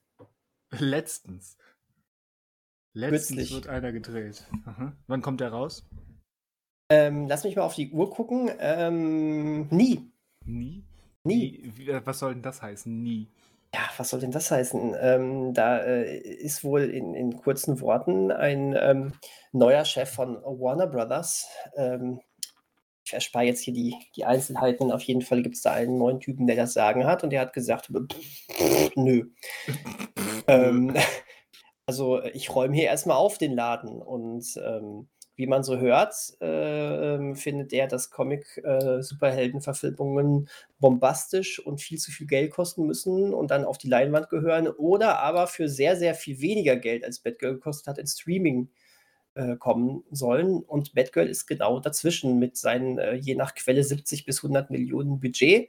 Der hat, ist ja quasi zu billig, um ein großes Leinwandabenteuer in den Augen ähm, des Warner Discovery-Chefs zu sein, aber auch zu, ähm, zu ähm, teuer, viel zu teuer, um eine Streaming-Produktion, die er ja eigentlich ist, ähm, äh, zu rechtfertigen.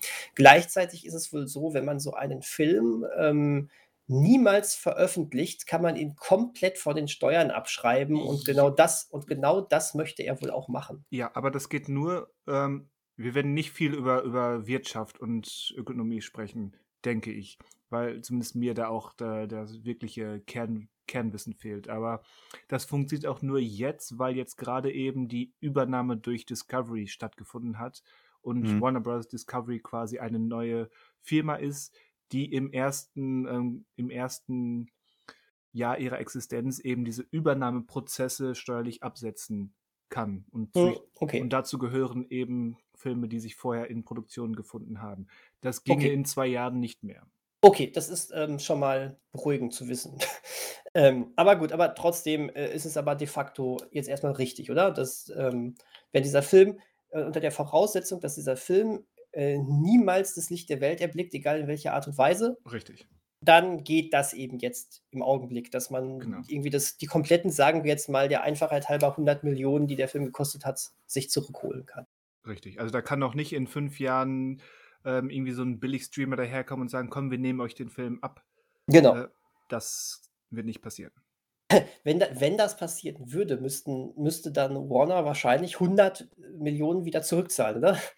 Ja, ich, ich, weiß nicht, wie genau das funktioniert, aber ja, dann, ähm, dann würde das amerikanische Finanzamt ähm, die, die Hände aufhalten. Hat ja. eigentlich der Warner-Chef, also was heißt Chef, also der neue Mensch dort an der, an dem, an der Spitze, irgendwas anderes noch gesagt, außer jetzt zu den Comic-Verfilmungen? Also was ansonsten sie so vorhaben, an Filmen zu produzieren? Oder bisher war doch nur das Thema, oder? Also sonst weiß Also er sagt, er sagt ganz zentral, dass er eben wirklich ähm, große Filme, Blockbuster fürs Kino machen will und dass, mhm. dass die, dass die Streaming-Welt ähm, eine andere Welt ist, die auch ihre, ihren Content kriegt. Mhm. Aber dass das, was, wo er das Hauptaugenmerk drauf legen will, ist wirklich groß, ähm, groß budgetierte und produzierte Eventfilme fürs Kino. Das soll die neue Herangehensweise sein. Deswegen auch diese Diskrepanz, wie Daniel es gerade beschrieben hat, dass Batgirl irgendwo dazwischen war offenbar jetzt auch nicht den, den großen Hype in, in, in ähm, Test-Screenings ausgelöst hat bei den Warner-Verantwortlichen und deswegen abgeschrieben wurde, weil es gerade gutes Timing dafür war, so ja. ziemlich das klingt.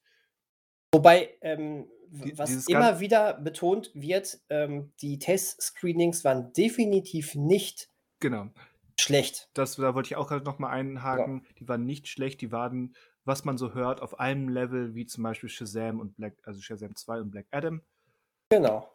Ähm, nur, dass die eben schon ganz äh, direkt fürs für Kino produziert wurden und entsprechend auch in Anführungszeichen so aussehen, wie sich das Herr Zaslav, ähm, David Zaslav, so heißt der gute Mann, oder auch nicht so gute Mann, ähm, wie der sich das vorstellt und Batgirl eben nicht diese, dieses ganze Vorunterstellung von wegen, ja, es wäre eh ein Scheißfilm gewesen, das kann mir das Studio, was Filme wie Suicide Squad ohne The herausgebracht hat oder den Justice League ähm, ähm, Whedon Cut, kann mir das auch nicht verkaufen.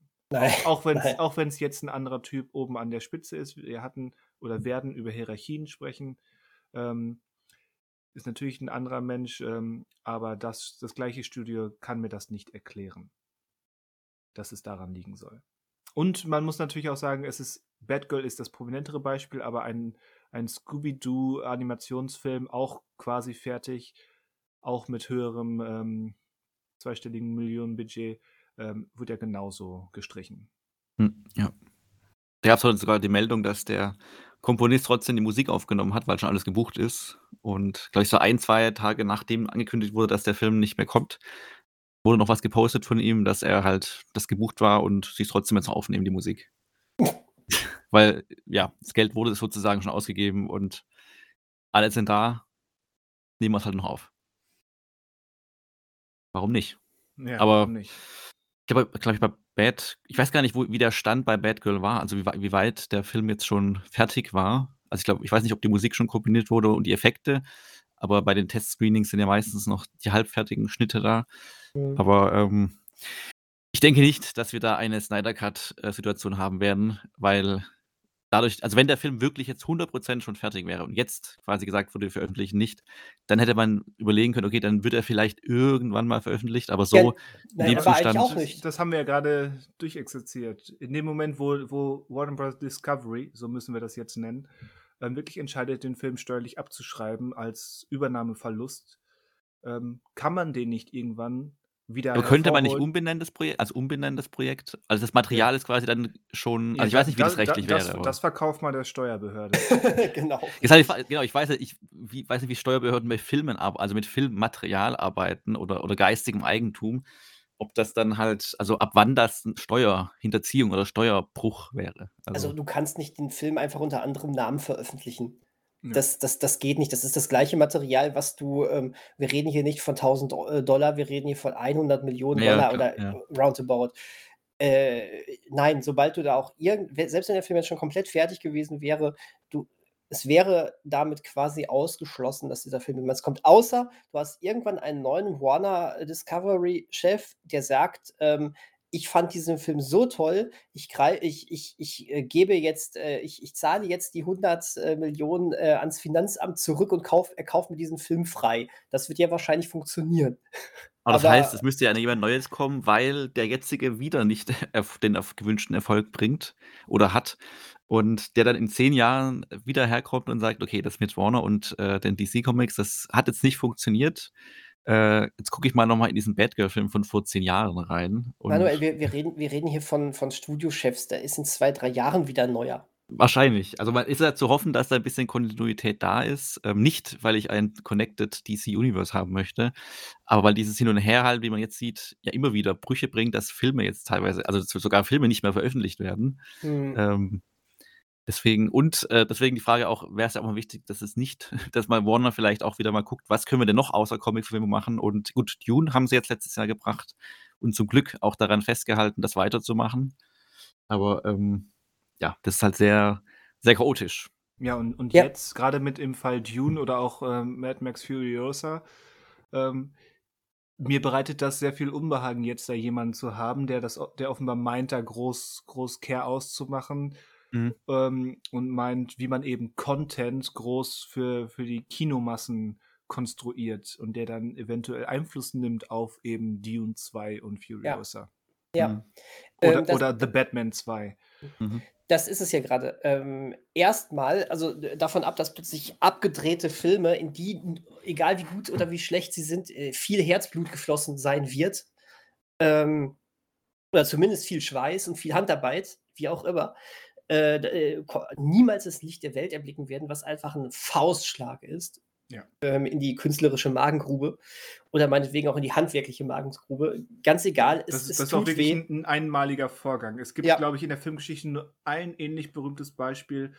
Ähm, das ist der, wie heißt er noch, der Jerry Lewis Holocaust-Film, ähm, The, ah, ja. Man, mhm. The, Clown Who Cried oder so ähnlich, mhm. den, den er selbst eben zurückgehalten hat, weil er mit dem Ergebnis ähm, sich darüber geschämt hat. Ja, und das ist damit nochmal was anderes. Genau, aber das, ne? logisch, das ist eine künstlerische Entscheidung. Genau, aber das ist eben so das einzige halbwegs greifbare Beispiel von einem Film, der wirklich dauerhaft und konsequent zurückgehalten wurde. Ja, aber, aber, aber davon ab könnte man ja jetzt dann sagen, oh, aber äh, wo, wo, wir sowieso immer schon ums Kino so ein bisschen bangen müssen, äh, Kino wird es weiterhin geben, aber ne, es ist keine leichte Situation ähm, ist es ja irgendwie cool, dass jemand sagt, äh, ich setze mich dafür ein, dass große Filme wieder für die Kinoleinwand geschaffen werden oder sonst was. Das ist ja erstmal eigentlich was Cooles, aber wir dürfen da nicht vergessen, er redet nicht von äh, qualitativ hochwertigen Filmen, er redet tatsächlich, wie Christian gerade schon sagte, auch hier von Content und von, ähm, äh, von, von der, der wird bei Film, wenn er von Filmereignissen und großen Effektkinos spricht, ist es genau das, dem wird scheißegal sein, wie die Charaktere ja. sind oder was für künstlerische Ambitionen dahinter stecken. Der will, ähm, der will Effektgewitter auf der Kinoleinwand haben, dem ist die Qualität, die äh, künstlerische Qualität dahinter scheißegal. Genau, ähm, da, das, das sind dann genau das, was, was manche Zyniker immer unterstellen. Das sind dann so von, von Shareholdern äh, diverse Ideen in einen, in einen Zylinder geworfen und herausgefischt und dann ähm, per, ähm, von irgendeinem Joint Venture Team zusammengestelltes Ideenbrimborium, was dann angeblich perfekt durch, durchkalkuliert ist, wie es die meisten Leute zufriedenstellt. Ganz genau. Ganz genau. Und ähm, also ja, ich, ich teile diese Bauchschmerzen. Ich hatte tatsächlich jetzt gar nicht mehr Dune auf dem Schirm. Du hast recht, es ist Warner. Fuck. Das, äh, ich hoffe, also äh, ich, ich glaube jetzt nicht, dass er, diese, dass er diesen Film. Ja, aber wobei, wenn der, aber nur, wobei? Auf die, wenn der nur auf die Zahlen achtet, dann, dann äh, habe ich gerade Angst, dass das ganze Projekt noch gecancelt wird. Das glaube ich nicht. Also ich glaube, der wird es ist. Zu viel, es ist zu viel Prestige dahinter, genau, ne? weil, mit den Oscars und mit, sowas. Ja, ja, aber ich glaube halt, oder ich könnte mir vorstellen, dass er da Einfluss nimmt, spätestens im Schnitt. Ja, ja. Ähm, ich, ich, zum Beispiel habe hab extrem viel Magenschmerzen, äh, was, was meine letzte Westworld-Staffel anbelangt.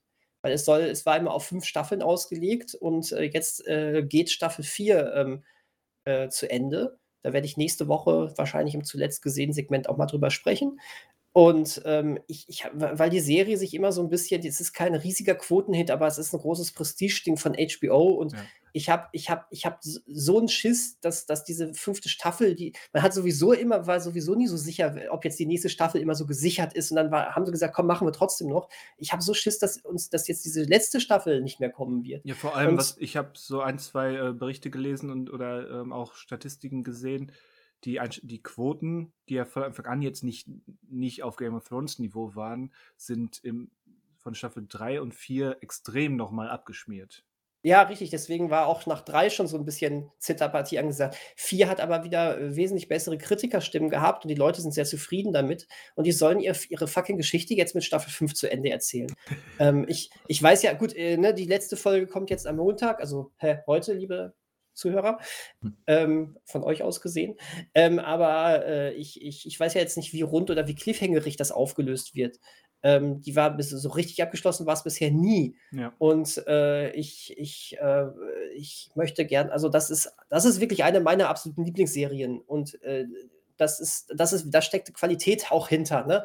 Da, und bisher war da immer die Entscheidung, ja gut, ist nicht unser riesengroßer Hit, aber ey, das ist, das ist gut, das winken wir weiter durch. Und das ist jetzt nicht mehr gegeben. Vor allen Dingen, weil er ja auch sei, HBO, HBO Max, der große Prestige-Streaming-Service, den wir hier in Deutschland noch nicht haben, der in Amerika rausgekommen ist, äh, steht jetzt quasi vor dem Aus. Das hat er auch gesagt. Es werden auch, es werden keine äh, ähm, keine wirklichen Serien oder sonst was mehr dafür produziert. Es wird nur noch so, so, so Reality-Show-Scheiße jetzt dafür produziert. Gut, er hat, er, hat das, er hat das doch so ein bisschen zweigeteilt in einer ziemlich binären Gender-Scheiß-Version, dass das HBO Max für Männer ist und irgendwie das andere Discovery ist für Frauen mit eben Scripted Reality Sachen. Das, so hat er das vorgestellt. Ja, aber es soll ja verschmelzen. Ja, aber, aber eben, HBO Max soll es doch eigentlich de facto bald auch gar nicht mehr geben, wenn ich das richtig verstanden habe. Es soll neu heißen, oder? Einfach genau, also eine Umbenennung soll mhm. stattfinden, aber es soll schon noch einen Streaming-Dienst dieser Art geben. Ich meine, die, die Fallout-Serie wird gerade produziert. Also hab, ja, ich, wer ich weiß, hab, wie lange noch. Ich habe noch nicht gehört, dass die jetzt auch eingestampft wird mitten in der Produktion. Aber da wird doch was kommen. Also ich sage jetzt nicht bei Fallout, ich sage nur generell, da werden noch Sachen kommen. Ja, sicher. Also wir müssen das doch einmal kurz ähm, nochmal rekontextualisieren. Also grundsätzlich ist ja nicht, nicht so, ähm, dass andere Studiobosse jetzt die großen Kunstschöpfer sind und nur immer die besten ähm, Filme im Sinn haben. Auch ein Kevin Feige muss Geld verdienen und will Geld verdienen, was er ja auch sehr erfolgreich tut. Und Kevin Feige ist nicht der Studioboss, sondern nur der Marvel Studios Typ. Aber egal. The Marvel Studios Guy. Genau, das ist er doch. Und ich meine, wir hatten schon in den 80er Jahren einen Michael Eisner, ähm, der, der erst Chef von Paramount war und dann ähm, CEO von Disney wo damals ähm, ein internes Memo ans Licht gekommen ist, wo er doch in einem ganz berühmten Zitat äh, davon sprach, äh, wir haben keine Verpflichtung, Kunst zu machen, wir haben keine Verpflichtung, ein Statement zu machen, ähm, Geld zu machen ist unser einziges Ziel, sagte Michael Eisner schon Mitte der 80er. Also das ist alles in der Form nichts Neues, aber eben in, in diesen letzten Jahren, wo eben erstens Studios andere Studios geschluckt haben, wo Streaming-Giganten neu aufgestellt eingestiegen sind und eben Studios auch diese Nische mitfahren. Und ähm, wo eben ähm, auch, dass das Mainstream-Blockbuster-Kino immer, immer mehr mit Franchises und so weiter verschmolzen ist. Da ist diese direkte, unverhohlene, man könnte auch fast sagen, ehrliche Art, wie das Mr. Saslav jetzt äh, formuliert hat, doch nochmal ein weiterer Meilenstein in dieser Entwicklung. Weil es so direkt und so unmissverständlich eben bisher noch nicht kommuniziert wurde, außer eben in so Einzelfällen wie jetzt bei Michael Eisner vor 40 Jahren es ist im Prinzip das, was Martin Scorsese vor zwei, drei Jahren ähm, angeprangert hat, als er sagte, die Marvel-Filme sind wie ein Themenpark und die, die halbe Internetwelt ist ihm an die sprichwörtliche Google gesprungen. Und wer hätte das gedacht? Der alte Mann hat recht. Ja, nur hat er nicht bei Disney recht. also ja, schon auch so ein bisschen, aber. Auch, auch schon so ein bisschen, genau. Aber äh, nicht, das Extrem kommt jetzt nicht von Disney, das wollte ich. Genau, da, dass es da tatsächlich von Warner Brothers kommt, die in den Jahren davor noch so, so ein kleiner Hoffnungsschimmer waren, weil sie eben sich als, ähm, sich als Freund des großen Regisseurs positioniert haben. Ähm, ja, das überrascht rückblickend auch. Aber irgendwie, ja, so zynisch und beunruhigend nicht das ganze Film. Mich haben die zwei, drei, äh, mehr als zwei, drei, die diversen GIFs und Memes ähm, ähm, aus, aus äh, dem Social Media Bereich der letzten Wochen irgendwie dann doch so ein bisschen aufgeheitert, in denen ähm, ähm, Paul Dano als, als Riddler in The Batman, wenn er da in der Szene, wo er ähm, sieht, wie sein Plan aufgeht und, ja. und freudig aus dem Fenster schaut, ähm, wie es dann heißt, das ist Christopher Nolan, der auf die Trümmer von Warner Brothers zurück, äh, zurückblickt. Ja. Der, der, quasi eben im richtigen Moment ähm, Vielleicht war das An der Anfang vom Ende. Der, der Bruch zwischen Warner Brothers und Christopher Nolan. Wobei er mhm. jetzt ja mit dem neuen Studiochef ja eher jemanden hätte, der wieder ihn unterstützen würde. Was seine Kino, also ich, er war ja vor allem in dieser Kino-Auswertungssache. Ja, gut, aber, aber, ja, gut, genau. aber an, anders als das, was äh, sich der Seslev da vorstellt. Das denke ich ganz ehrlich. Auch. Weil, weil ein, ein Nolan hat, hat bisher komplett freie Hand genossen. Mhm. Und äh, das ist eigentlich nicht das typische äh, Spektakel, Event-Kino, was Christopher Nolan bietet. Ne? Ja, was war halt einer der Pluspunkte mit, okay, die Warner macht nicht nur Comic-Verfilmungen, sondern lässt auch ihm Freiraum, aber ja, mal gucken, was jetzt, also vor allen Dingen, äh, was Oppenheimer für Universal einspielen wird und ob die an ihm festhalten auch werden. Also ich hoffe mhm. oder gehe davon aus, dass der Film gut wird und ähm, auch sein Geld macht, aber Mal gucken, wie lange die diese Schiene, äh, das mitmachen. Ja, die, die, also bei Oppenheimer habe ich auch aktuell noch keine Vorstellung, wie teuer das Ding ist. Den Schauspielern ist es eher so eine Frage, was außer den Gagen, ähm, für was ist noch Geld da, außer für die Gagen der Schauspieler? Aber er hat ja auch, also, der, es wird schon um die, wie immer, 150, 200 wird er schon wieder haben dafür. Aber ja, ich weiß auch nicht, wie, wie teuer er wirklich ist. Ja, also 150 bis 200 Millionen für ein, für ein Oppenheimer Biopic ist schon ein Statement. Ja. Gut, aber Universal wird natürlich alles äh, gemacht haben, um äh, yeah. Nolan zu sich zu holen. Ne? Also Google sagt jetzt hier tatsächlich, dass es 100 sind. Ich ja, finde gerade nur nicht, wo die, was die Quelle davon ist. Bei Wikipedia hat es auch 400 geschrieben, aber auch ohne Quelle. Es wäre, also es wäre annehmen, also klar, die Frage ist halt bei 150 bis 200 ja schon einiges. Aber wie gesagt, es sind viele Schauspieler dabei.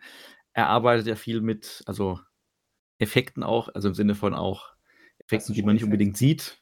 Genau. Ja, und äh, du darfst nicht vergessen, die echte Atombombe, die er zündet, hat auch einiges an Geld gekostet. Ne? Ja, da, da, da hat Trump doch extra für ihn die Codes ähm, aus dem Weißen Haus gestohlen.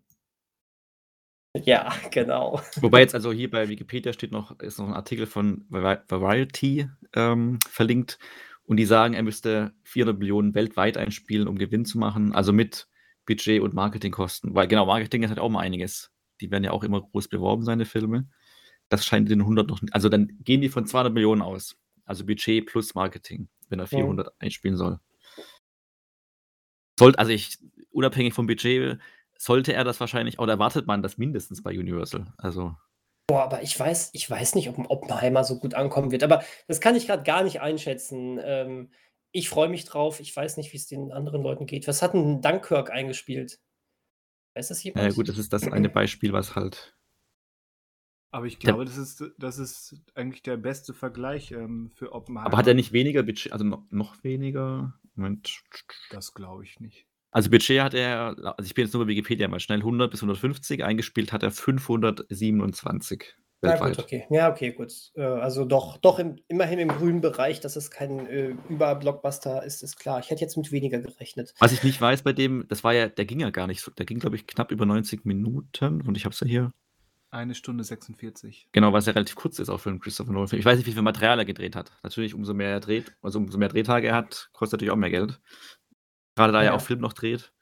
Weiß nicht, ob bei, bei Dunkirk auffällig weniger Drehtage auch waren, als ob der von vornherein ein bisschen spartanischer für seine Verhältnisse angelegt war. Ja, und wie, ähm, wie viel Tenet unter normalen. Na gut, äh, das erfahren wir nie. Ja, das weiß man ja nicht. Ne? Das ist eine Sondersituation. Ja, gucken wir mal. Oppenheimer. Ja, nee. äh, wahrscheinlich gut, dass, dass Nolan wirklich jetzt erstmal da raus ist aus Warner Discovery Verein. Warner Discovery Verein, ja. Da gibt es nichts mehr zu entdecken. Nee. Nee, auf keinen ah. Fall. Also das mit Batgirl ist krass. Habt ihr, habt ihr gehört, äh, wo es die Regisseure erfahren haben? Ja. Also ähm, auf der Hochzeit von einem der beiden. Genau. Das musst du dir auch Ui. mal vorstellen. Einer der schönsten Tage überhaupt. Du heiratest und dann kriegst du so mittendrin mitgeteilt, ach, übrigens, der Film, äh, an dem ihr jetzt hier wahrscheinlich äh, zwei Jahre oder so gearbeitet habt, der, der wird niemals kommen. Das verstehe ich nicht, warum die nicht sagen, okay, wir, wir sprechen vorher kurz mit den Regisseuren und sagen dir Bescheid, was wir vorhaben. Mhm. Weil so hat man doch nur die Wut von denen auch. Und ja, natürlich. Man möchte doch in der Öffentlichkeit, also natürlich kriegt man so oder so schlechte Presse dazu, aber zumindest mit den Beteiligten. Ich weiß nicht, wie mit der Hauptdarstellerin verfahren wurde, also wie sie es erfahren hat, aber dass mit denen halt schon vorher spricht, das denen erklärt und klar sind die immer noch enttäuscht und sauer wahrscheinlich dann, aber vielleicht ein bisschen schon gebremster, als wenn sie es halt über Dritte sozusagen erfahren. Ja, auf jeden Fall, dem musst du doch was anbieten. Da musst du sagen: „Komm, wir haben uns hierfür entschieden. Scheiß Situation, wir wissen das einmalig eigentlich, äh, wir bieten euch jetzt dafür an, äh, äh, hier Regie bei dem Film kommt.“ Oder irgendwie sowas. Dann muss doch irgendwas richtig Gutes dann angeboten werden. Wobei, So also so macht man doch also sagst du denen zu, wenn du weißt: „Okay, das letzte Projekt haben wir uns da reingesteckt und es wurde uns dann jetzt komplett gecancelt, arbeiten wir jetzt noch mit denen zusammen.“ Ja, aber es, es hat ja nicht an der Qualität gelegen, wie man ja Nee, genau, aber halt für die Regisseure, also für die, einfach als so Ja, gut, aber, ja, aber ich, ich, ich meine, die können ja auch sagen, nein, aber du musst dir doch trotzdem was anbieten. Ja, zumindest musst du vernünftig kommunizieren. Ja, ja, genau. Und das also, scheint ja. zumindest bei den beiden ähm, nicht der Fall gewesen zu sein. Ey, auf der Hochzeit, da komme ich nicht drüber hinweg. Ja, das, also, das, das, das ist das i-Tüpfelchen bei dem ganzen zynischen Vorgehen. Ja, total. Und das ist halt vielleicht noch so, so, auf, auf, noch auf so einer, ich stelle mir so richtig vor, wie das noch auf so einer, ähm, auf so einer Glückwunschkarte draufgezeichnet worden ist. Herzlichen Glückwunsch, einen schönen gemeinsamen Weg euch. Übrigens, Batgirl ist gecancelt. Das ist meine Fresse. Ja. Und das ist halt dieses zynische, wie, wie gerade schon angedeutet, alle Studiobosse ähm, müssen immer auch das Finanzielle im Auge behalten. Das ist ja das irgendwie frustrierende und gleichzeitig das Spannende am, am Kino oder am Film es ist nun mal teuer zu produzieren, deswegen ist das immer so, in, gibt es immer eine Schnittmenge zwischen Kunst und Kommerz, zwischen Produkt und, und Kunstwerk. Das ist, das ist untrennbar beim Kino.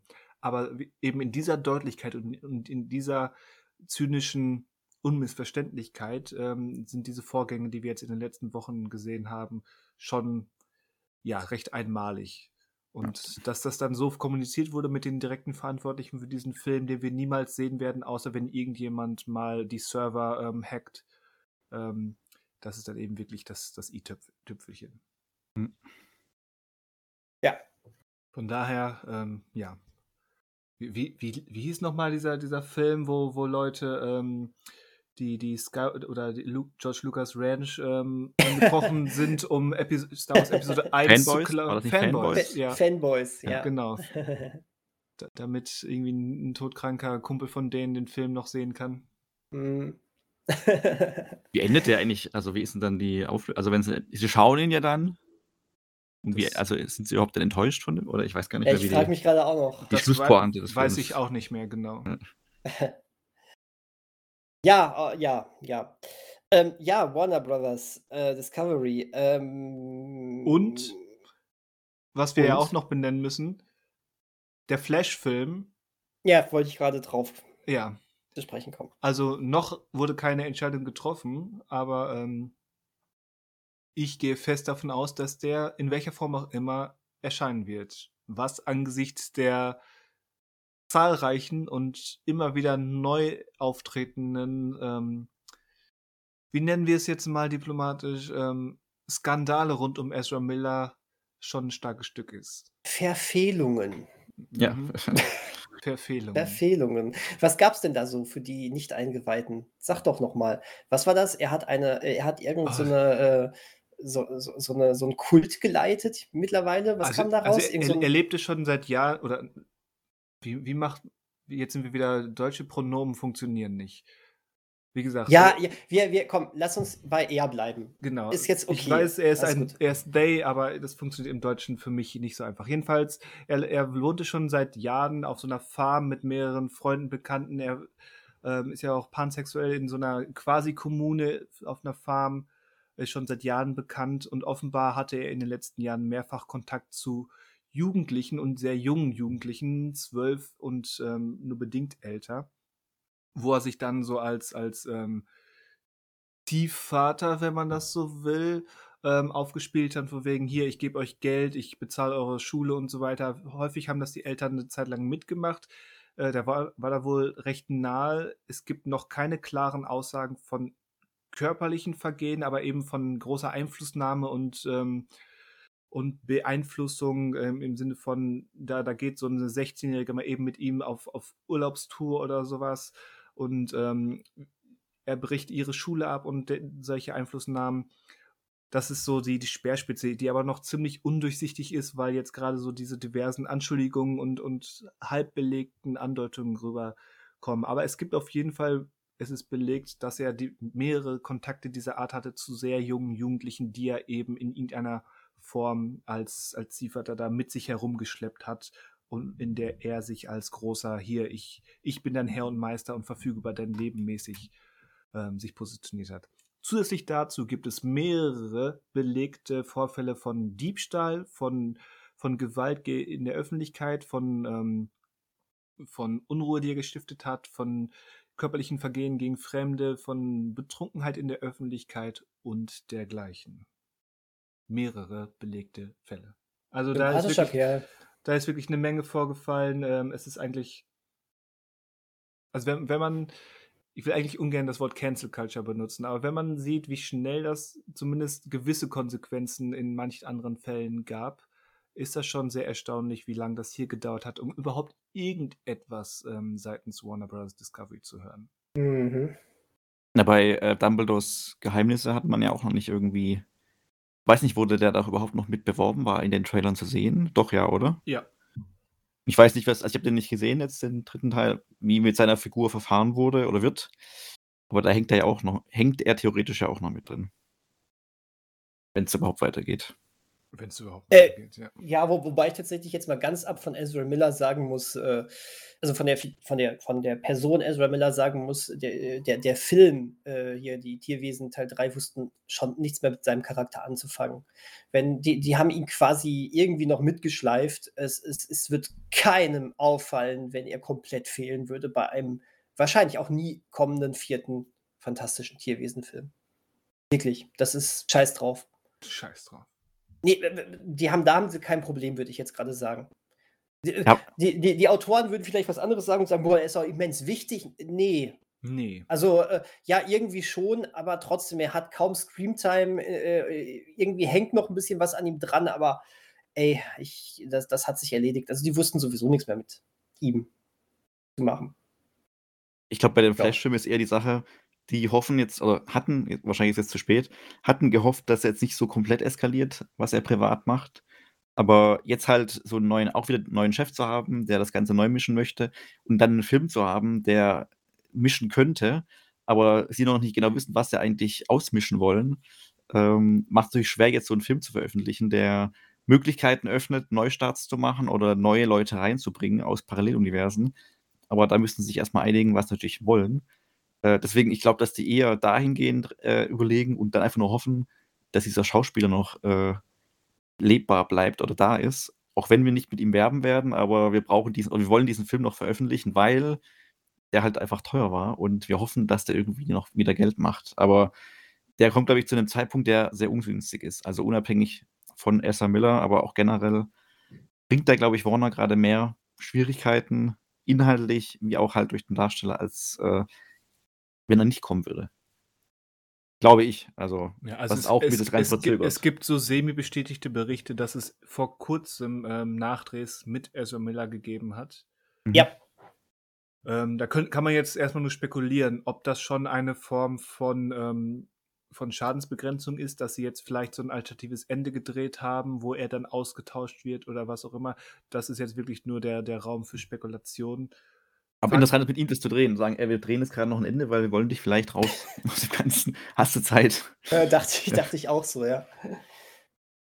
Ja gut, da Aber ist ja, die ja. Frage, wie das, wie das vertraglich abgesetzt, ähm, abgestimmt ist, ob, äh, ob da im Vertrag eben steht, ähm, Nachdrehs sind Standard, dafür musst du zur Verfügung stehen. Und dann muss er dafür zur Verfügung stehen. Das stimmt natürlich, ja, ja klar. Ja. Ja, ja, ja, ja. ähm, Ezra Miller, ey. Wenn ich mir jetzt We Need to Talk About Kevin angucke, Ja, ein, Äh, Pro hab ich ein einen- prophetischer Film. habe hab ich ein noch schlechteres Gefühl als ohnehin bei diesem Film. Was ich Ja. aber tatsächlich doch mal wieder machen möchte, äh, toller, toller Film, muss man dazu einmal sagen. Ja, Ähm, noch tolleres Buch, will ich auch an dieser Stelle einmal sagen. ja. Ähm, aber, aber gut. Äh, ja, Ezra Miller war, muss man echt sagen, vor zehn Jahren hatte ich den ganz groß auf dem Schirm. Ähm, ich weiß, du magst den Film nicht, aber ich finde ja auch hier vielleicht lieber Morgen super, wo er auch ähm, eine große Rolle gespielt hat. Und da war ja immer mal wieder was. Also Ezra Miller war eigentlich, den hatten viele auf dem Schirm, glaube ich. Aber dann ist er durchge, durchgeknallert. Durchgeknallt. Durchgeknallt. Ähm, wobei er auch unbestätigte, äh, unbestätigte Berichte äh, ha, äh, hat man ihn jetzt wohl in Begleitung seiner Mutter gesehen. Ähm, wo ähm, und, und jetzt wird davon ausgegangen, dass, äh, dass, dass, dass er vielleicht sich jetzt doch mal psychische Hilfe, äh, psychologische Hilfe sucht. Ähm, wer, wer weiß, dass man da irgendwie noch eine Schadensbegrenzung machen kann. Kann man nicht mehr. Das ist in den Brunnen gefallen. Das ist, äh, eine, eine, das ist, finde ich, einer der krassesten äh, Filmstar-Skandale, die wir seit, seit Ewigkeiten hatten. Also sowas Ja. in der Art habe ich noch nie, nie mitbekommen, weil Nein. du hast bei sonst immer so eine Sache, ja, auch, auch äh, so, also so ein, so ein dass, dass plötzlich, wie heißt der hier, der von, wo wir vorhin bei Lone Ranger waren, ähm, dass du dann wirklich äh, so Kannibalismusvorwürfe im, im Raum stehen hast und sowas. Aber dann, dann ist es da, also das klingt jetzt so, so als wäre es nichts. Also, ne, aber du hast dann diese eine krasse Sache und dann verschwindet das so im, im äh, dann, dann ist es die Sache, die den, den, den Menschen anhaftet. Aber jetzt hier, hier äh, denkst du, oh, kann nicht schlimmer werden. Und dann hat er plötzlich einen Kult geleitet und dann hat Ja. er sich an, an, an, an, an Minderjährigen vergangen und dann äh, schmeißt er jemanden. Also am Anfang fand ich das ja irgendwie noch drollig. Ich meine, gemeingefährlich, aber drollig, wo es einfach hieß, er war schon wieder mal auf Hawaii und hat irgendjemand mit dem Stuhl beworfen. Dass das dann aber so, so eine Abwärtsspirale bekommt, ne? das, ist, das ist ja der Wahnsinn. Ja. Also, äh, Also Win Winona Ryder wurde Anfang der 2000er beim Ladendiebstahl erwischt und brauchte fast zehn Jahre, um wieder halbwegs akzeptiert zu werden in Hollywood. ja, richtig. Richtig. Wurde einmal beim Ladendiebstahl erwischt. Das hat Ezra Miller in den letzten Wochen drei, vier Mal belegbar gemacht. Ja, richtig. Er ist bei Leuten pri privat eingebrochen und hat Sachen mitgenommen. Ich glaube, das ist so krass bei ihm, dass man das nicht mehr erfassen kann. Deswegen hat das auch, hat auch noch nie jemand so größere Konsequenzen gezogen, glaube ich. Das ist so ein, so ein Comic-Relief fast schon, ey. Also Ja. wirklich, das kannst ja, da kannst ja keinen mehr, das, das ist ja so, ich glaube, wenn du einen Film über ihn jetzt machen würdest und Leute nicht wüssten, dass das auf realen Ereignissen basiert, die würden sagen, ja, ganz ein guter bisschen Film, dick aber, aber aufgetragen. bisher, ja, genau, bisschen dick aufgetragen. Mhm. Meine Fresse. Also da muss man auch sagen, äh, da wüsste ich aber wirklich als Verantwortlicher auch, auch nicht mehr so richtig, was ich jetzt machen sollte. Ähm, also mit The Flash jetzt, dass, dass äh, Ezra Miller nie wieder äh, äh, einen Fuß in meine Produktion bekommt, das ist dann erstmal klar. Aber äh, äh, mit den Ja. schon abgedrehten Sachen, ich glaube, ich, ich würde tatsächlich auch sagen, Augen zu und durch und offen kommunizieren. Ähm, und äh, wir- wirklich, wirklich irgendwie ähm, das Marketing ohne ihn bestreiten, den Film rausbringen. Aber da war ich aber sowieso nie, äh, nie so der Cancel-Typ gewesen. Äh, ich äh, hätte auch kein Problem gehabt, wenn, also qualitativ bin ich sehr froh, dass in einem dritten Tierwesen jetzt ein Mats Mikkelsen da sitzt. Aber meine Güte, Austausch ist immer blöd. Ich hätte Johnny Depp da drin, ja, wobei da ist ein bisschen noch was anderes, weil der Film war natürlich nicht abge, abgedreht. Aber ich halte nicht viel davon, Leute rauszuschneiden, nachdem schon Sachen abgedreht worden sind, weil dafür ist es das fiktionale Werk. Ich weiß, ich mache es mir damit einfach. Aber ich, ich als Verantwortlicher würde Flash raushauen und dann ist gut. Ähm, die Frage ist, wie sie weiter verfahren wollen, weil das ist ja auch so ein großer genau. Punkt jetzt wieder von der in Anführungszeichen, in dicken Anführungszeichen, kreativen Seite von Warner Brothers, die mhm. ja sagen, die wollen ihre DC-Sachen ganz, ganz zentral, Batman, Superman und Wonder Woman, eben nach Marvel-Vorbild in einem mehr, mehrjährigen Plan neu aufbauen. Wie gesagt, Flash raushauen, neu drehst, dass du ihn ersetzt. Punkt. Äh, äh, ist auch zynisch, aber so würde ich es machen. Für mich stellt sich die Frage, ich will diesen Film nicht, nicht, nicht äh, einfach in den Giftschrank packen. Das ist ja. Äh, aber gut, sollen sie machen. Ähm, wir wissen jetzt, dass man auch einen Batman-Film für rund 100 Millionen in Giftschrank packen kann. Ja. Ähm, wir werden sehen. Es tut mir um Michael Keaton leid. Ja. Ich glaube, der in der, beiden Filmen involviert ist. Der, genau, der in beiden Filmen nach 30 Jahren in seine Batman-Rolle zurückgeschlüpft ist, wo, wo er wirklich viele Leute sehr steil draufgegangen sind. Gerade bei The Flash haben viele gesagt, für uns ist der Grund, Michael Keaton da drin wieder zu sehen als, als Batman. Und jetzt, ist er, jetzt sind genau diese beiden Filme betroffen. Und aus äh, Aquaman ist er rausgeschnitten worden, offensichtlich. Ja. Also, also äh, ähm, das, das ist jetzt so, ähm, auch, auch hier vermischen sich wahrscheinlich wieder ähm, nicht bestätigte Berichte mit Hörensagen und was weiß ich, aber es ist wohl so, dass eigentlich sollte ja The Flash vor Aquaman und Batgirl kommen und damit den Michael Keaton Batman dann einführen, weil sich die Dimensionen dann verbinden und so weiter. Und ähm, ja, so ein bisschen den Ben Affleck Batman dann ersetzen. Und ähm, äh, jetzt kommt Aquaman vor The Flash, weswegen ähm, statt eines Auftrittes von Michael Keaton Batman jetzt doch wieder ein Auftritt von Ben Affleck Batman da drin auftaucht. Das heißt, wenn das wirklich auch wahr ist, haben wir drei Filme mit, mit Michael Keaton, in denen er endlich nach Jahrzehnten zurück in seine Batman-Rolle kommt und alle sind einfach mal gelöscht. Ja. Sei es der Auftritt oder die gesamten Filme. Und das, mir leid, ich mag Michael Keaton halt auch sehr gerne. das ist, äh, an seiner Stelle würde ich, hätte ich jetzt keinen Bock mehr. Ach so, so gar nicht mehr. Also das kann ich nachvollziehen, nachvollziehen und das ist sicherlich, das ist auf jeden Fall sehr unglücklich und äh, maßgeblich äh, groß, sehr, sehr frustrierend. Aber Michael Keaton, ich meine, das, ist, das sind so Legacy-Auftritte gewesen, die er, für die er sicherlich auch bezahlt wurde. Ähm, der wird das verschmerzen können, so in der letzten Phase seiner Karriere, würde ich jetzt mal ganz dreist sagen. Da tut es mir um jemanden wie Leslie Grace ähm, eigentlich ein bisschen mehr leid, die jetzt erstmal dieses Stigma und wir kennen, wir wissen, wie es ähm, in Hollywood mit mit jungen Frauen, noch dazu äh, nicht weißen Frauen, äh, die, die so ein Stigma jetzt anhaftet, ähm, wie es da ähm, passieren kann. Mhm. Okay, klar, natürlich. Also, das, das dürfte, das dürfte für sie in den nächsten Jahren erstmal schwierig werden, auch, auch wenn es jetzt erste Berichte gibt, dass Warner vielleicht ähm, einen Platz findet, sie doch nochmal ja, nochmal ist das falsche Wort, aber egal, sie, sie irgendwie doch noch als Batgirl einzusetzen in kommenden Filmen. Aber auch da ist die Frage, will sie das und wer tut sie sich damit einen Gefallen? Und wie geht der Rest mhm. äh, der Filmwelt damit um, mit diesem Stigma? Also, das ist schon zumindest auch eine, eine ziemlich schwierige und unerfreuliche Angelegenheit. Ja. Ich meine, die, die Regisseure, ähm, achso, ähm, Adil El Abi und Bilal Falah, Genau, die äh, Bad Boys for Life, die Bad Boys for Life genau, hm. Und die ja auch bei, bei Miss Marvel ähm, dabei waren. Die erste Folge haben sie inszeniert, genau. Genau, aber ich glaube, die waren bei allen so als, als Executives äh, mit dabei. Das kann sein, ja. Das glaube ich auch, ja. Soll heißen, und, und Kevin Feige war ja auch einer der ersten, der denen sein Mitgefühl ausgedrückt hat. Also, die scheinen ja schon ähm, irgendwo anders ihre, ihre, ähm, ihre Spuren hinterlassen zu haben, ähm, dass, dass die zumindest irgendwo wieder Fuß fassen können. So, soll nicht auch ein vierter Bad Boys noch kommen oder ist das jetzt durch Will Smiths Skandal da ähm, wieder der nächste? Der nächste. Ja. Aber, aber, das, das meine ich, weißt du, weißt, äh, ähm, er, er, es ist eine Scheiße, die er da gemacht hat, ne? Aber das ist diese eine Sache und schon spricht man von tausend Projekten, die gecancelt sind. Es kommt kein Bad Boys 4 mehr und was weiß ich.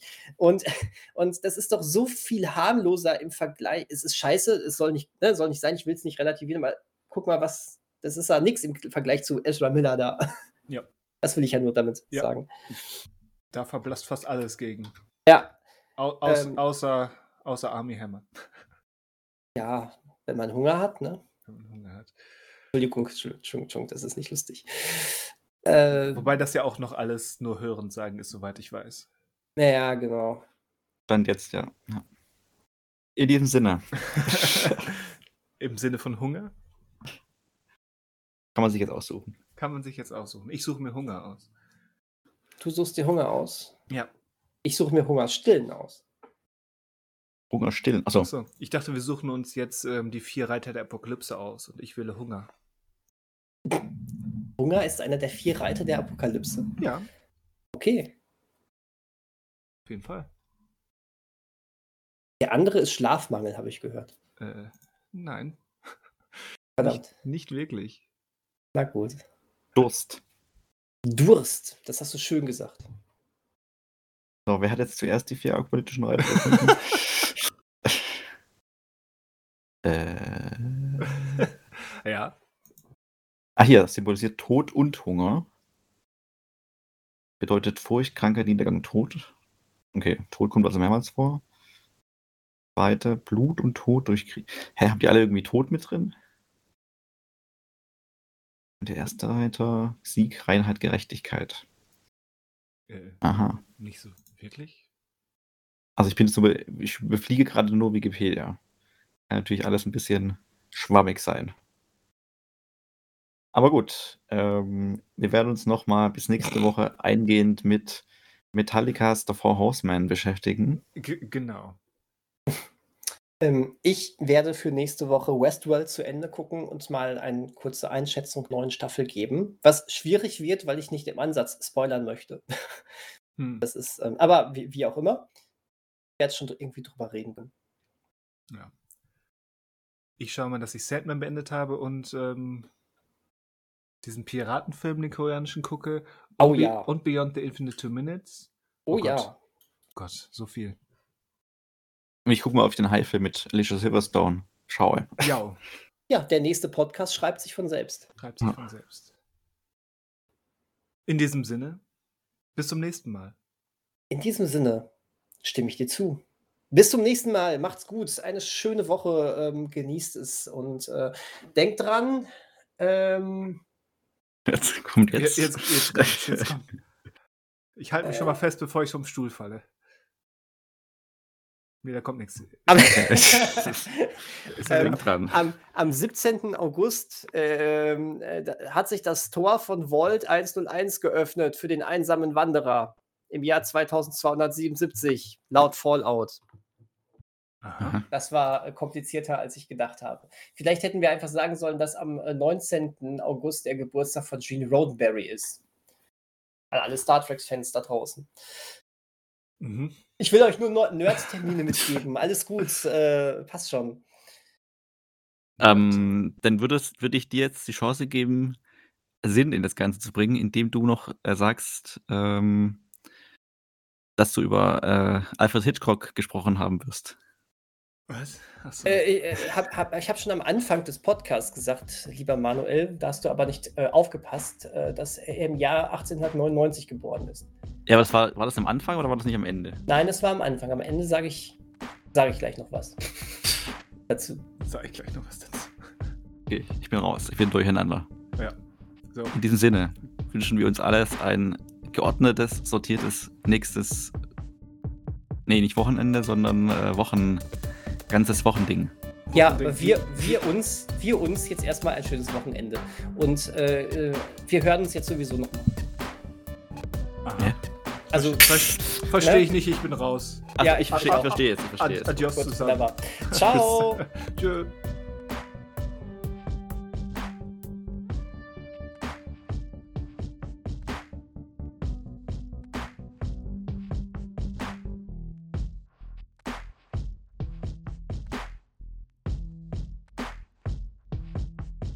Hörst du das? Haben wir dir das erlaubt? Ist quasi schon passiert. Scheiße. Da kann die äh, Hierarchien. Hier. Äh, ja, wir haben keine. Da, hm, meine ich nicht. Re rede dir das mal ein. wir haben keine. Na gut, wir haben einen, der eine Zeit lang penetrant zu spät kam, ungeschoren nicht ich, sondern die andere kon also können Verspätungen einrufen, äh, also einberufen. Und einer hat eine Zeit lang kommentarlos immer geschnitten. Kommentarlos? Ja, also ohne, ohne zu jammern. Ach so. Ach so. Bis dann die Technik das übernommen hat. Für, für drei Wochen. Und dann war es wieder. Weitergemacht, ja. ja. Hm. So viel zu Hierarchien. Krasse Hierarchien. Soll ich nochmal Teil eines anderen Podcast-Projektes werden, würde, würde es klare Strukturen geben. Ja, und klare Strukturen ist keine Form von Hierarchie. Doch, eben, eben das, eben das. Nummer 1, Nummer 2, Nummer 3 gibt es dann. Wir ja, sprechen auch nochmal Nummer 1, Nummer 2, Nummer 3. Kein Name. Die mehr. Leute haben zu simple Vorstellungen, was, was das Wort Hierarchie heißt. Das heißt, nicht jede Hierarchie ist, äh, ist eine Pyramide. Sondern? Eine Hierarchie kann, kann auch, keine Ahnung, was das, wie man das ähm, im Vergleich nennt, aber auch eine flache Hierarchie mit, mit zwei, dreien, die in einer Gruppe von 20 vor, vorweggehen, ist, ist eine Hierarchie. Oder wenn, wenn ein, eine Teil von, von Aufgabenteilung, der eine macht das, der eine macht das und der andere macht das, ist auch eine Form von Hierarchie. Die Leute klammern sich an diese Stimmt. Vorstellung von am, an der obersten Spitze sitzt äh, der ultimative Machthaber. Und das ist die einzige Vorstellung von Hierarchie. Aber Hierarchie ist erstmal nur ein Wort von ähm, Struktur innerhalb einer Gruppe mit Aufgabenverteilung. Meiner Meinung nach jedenfalls. Das stimmt ja auch. Es ist ja auch, viele junge Startups werben ja mit der flachen Hierarchie. Die Frage ist ja immer, manche haben ja auch die Meinung, dass es nur mit Hierarchien manchmal funktioniert. Als Unternehmen. Ja, und da würde ich jetzt ganz, ganz naiv und dreist unterstellen, wer sowas formuliert, der, der denkt wirklich in Pyramiden. Und möchte sich dann eben an der Spitze sehen. Der setzt auch Batgirl-Filme ab. Zum Beispiel. Mhm. Mhm. So ein Hund. So ein Hund. Aber darüber haben wir ja schon gesprochen. Über Hunde ja. haben wir schon gesprochen. Am Welttag der Katzen. Ja, Batgirl auch. Bat Am Welttag der Batmänner. War heute Bat Welttag der Batmänner? Nein, heute ist ja. der Geburtstag von H.P. Lovecraft gewesen. Ah. Oh, der, oh, nein, stimmt nicht, stimmt nicht, stimmt nicht. Entschuldigung, oh ähm, Entschuldigung, Entschuldigung, nächsten Samstag. Heute, am Tag der Aufnahme, 13.08., ist der Geburtstag von Alfred Hitchcock. Hm. Besser. Wann ist er geboren? In welchem Jahr? Also ich frage jetzt nicht als Quizfrage, sondern du hast ja vor dir sitzen, äh, stehen. Ja, ähm, habe hab ich dir ja vorhin schon längst verraten. Ah ja, okay. Ich habe schon vergessen. Okay. Okay. In diesem Sinne. ah nee, falsches Segment. Kur kurz und knapp, schmerzlos heute. Einfach mal absägen. Aber ich finde, über H.P. Lovecraft könnte man auch mal, also über eine Kurzgeschichte oder Kurzgeschichten könnte man auch mal sprechen, wenn ja, man nicht ein reiner Filmpodcast wäre. Das stimmt. Lies doch einfach mal und nutze deine fünf Minuten, für, um, um eine Kurzgeschichte von Lovecraft vorzustellen. Ja, aber als Hauptthema so. wäre doch das auch mal was. Von stimmt. mir aus auch. Vielleicht kann man das ja anteasen, also mal versuchen mit dem zuletzt gelesen und dann gucken, wie es ankommt bei euch und unserem Publikum. Finde ich gut. Aber da muss ich demnächst mal wieder einen Nicolas Cage-Film gucken. Wegen Farbe im, äh, so. die Farbe aus dem All. Ja, ganz genau. Hab, ja, dann bist du ja wieder mein, im. Mein erster Gedanke war, hä, Moment, das war doch Sam Neill in Die Mächte des Wahnsinns. dann musst du ja wieder, dann sind wir wieder beim Filmthema und nicht beim Buchthema. Wir kommen nie komplett weg vom Filmthema. Nee. Das finde ich aber auch ähm, ganz, also fände ich jetzt, je nachdem, wie wir das verteilen von der Sprechzeit, gar nicht so schlimm. Nein. So, Boah. wir sind schon in der Planung irgendwie, oder? Wir sind in der Planung für, dass wir irgendwann mal über H.P. Lovecraft sprechen. Wir, wir, wir sind halt ein sehr transparenter Podcast, das muss man einfach ja. so sagen. Die Leute werden quasi mit an den Redaktionstisch genommen. Ja. Mhm. Dann sage ich auch jetzt schon mal vorab, H.P. Lovecrafts Werk kann man nicht überbewerten. H.P. Lovecraft, die Person, nach allem, was man so hört, und das meiste ist beweisbar, war ein ziemlicher Arsch. Ja. Also, da gab es auch dachte, eine Arte-Doku, glaube ich, mal zu ihm darüber. Ich meine, ich hätte mal bei Arte was. Ah, ja. Von, ich dachte von, jetzt, du hättest. Von daher du, seinen Geburtstag feiern. Pfui. Ja, aber ich, ich dachte, du hättest jetzt so eine, ähm, so eine ähm, formulierte, so eine Meisterformulierung gemacht. Das Werk von Lovecraft kann man nicht überbewerten, die Person Lovecraft nicht unterbewerten. Oder irgendwie sowas. Ja, es lag mir auf der Zunge, fand ich dann aber zu, zu 11. Klasse Deutschkursmäßig. Und dafür hast du mich ja. Dafür habe ich dich. Ich spreche aus, was es dir nicht wert ist, auszusprechen. Ist doch gut. Mir nicht wert ist. Oh je. Gut, damit hätten wir das ja, ja. angekündigt. Also, mhm. Und, und wer verstehen will, warum ich das jetzt formuliert habe, sollte einfach nur mal googeln, wie Lovecrafts Katze hieß. Ja, das stimmt. So als Einstieg. Ist, ist ein Arsch gewesen. Ja. Lovecraft Katze. Und dabei, dabei belassen wir es. So ist es. Ich leg mich wieder hin. Ja, dann guts Nächtle. Vielen Dank. Euch auch. Tschüsse. Tschüsse. Tschüsse. War, war, das, war das Küsse? Eine Mischung aus, nee, Mischung aus Tschüss und Küsse. ja, es ist Tüsse. eine neue Wortschöpfung. Tschüsse. Tschüsse. Finde ich tschüss, tschüss. Tschüss, tschüss.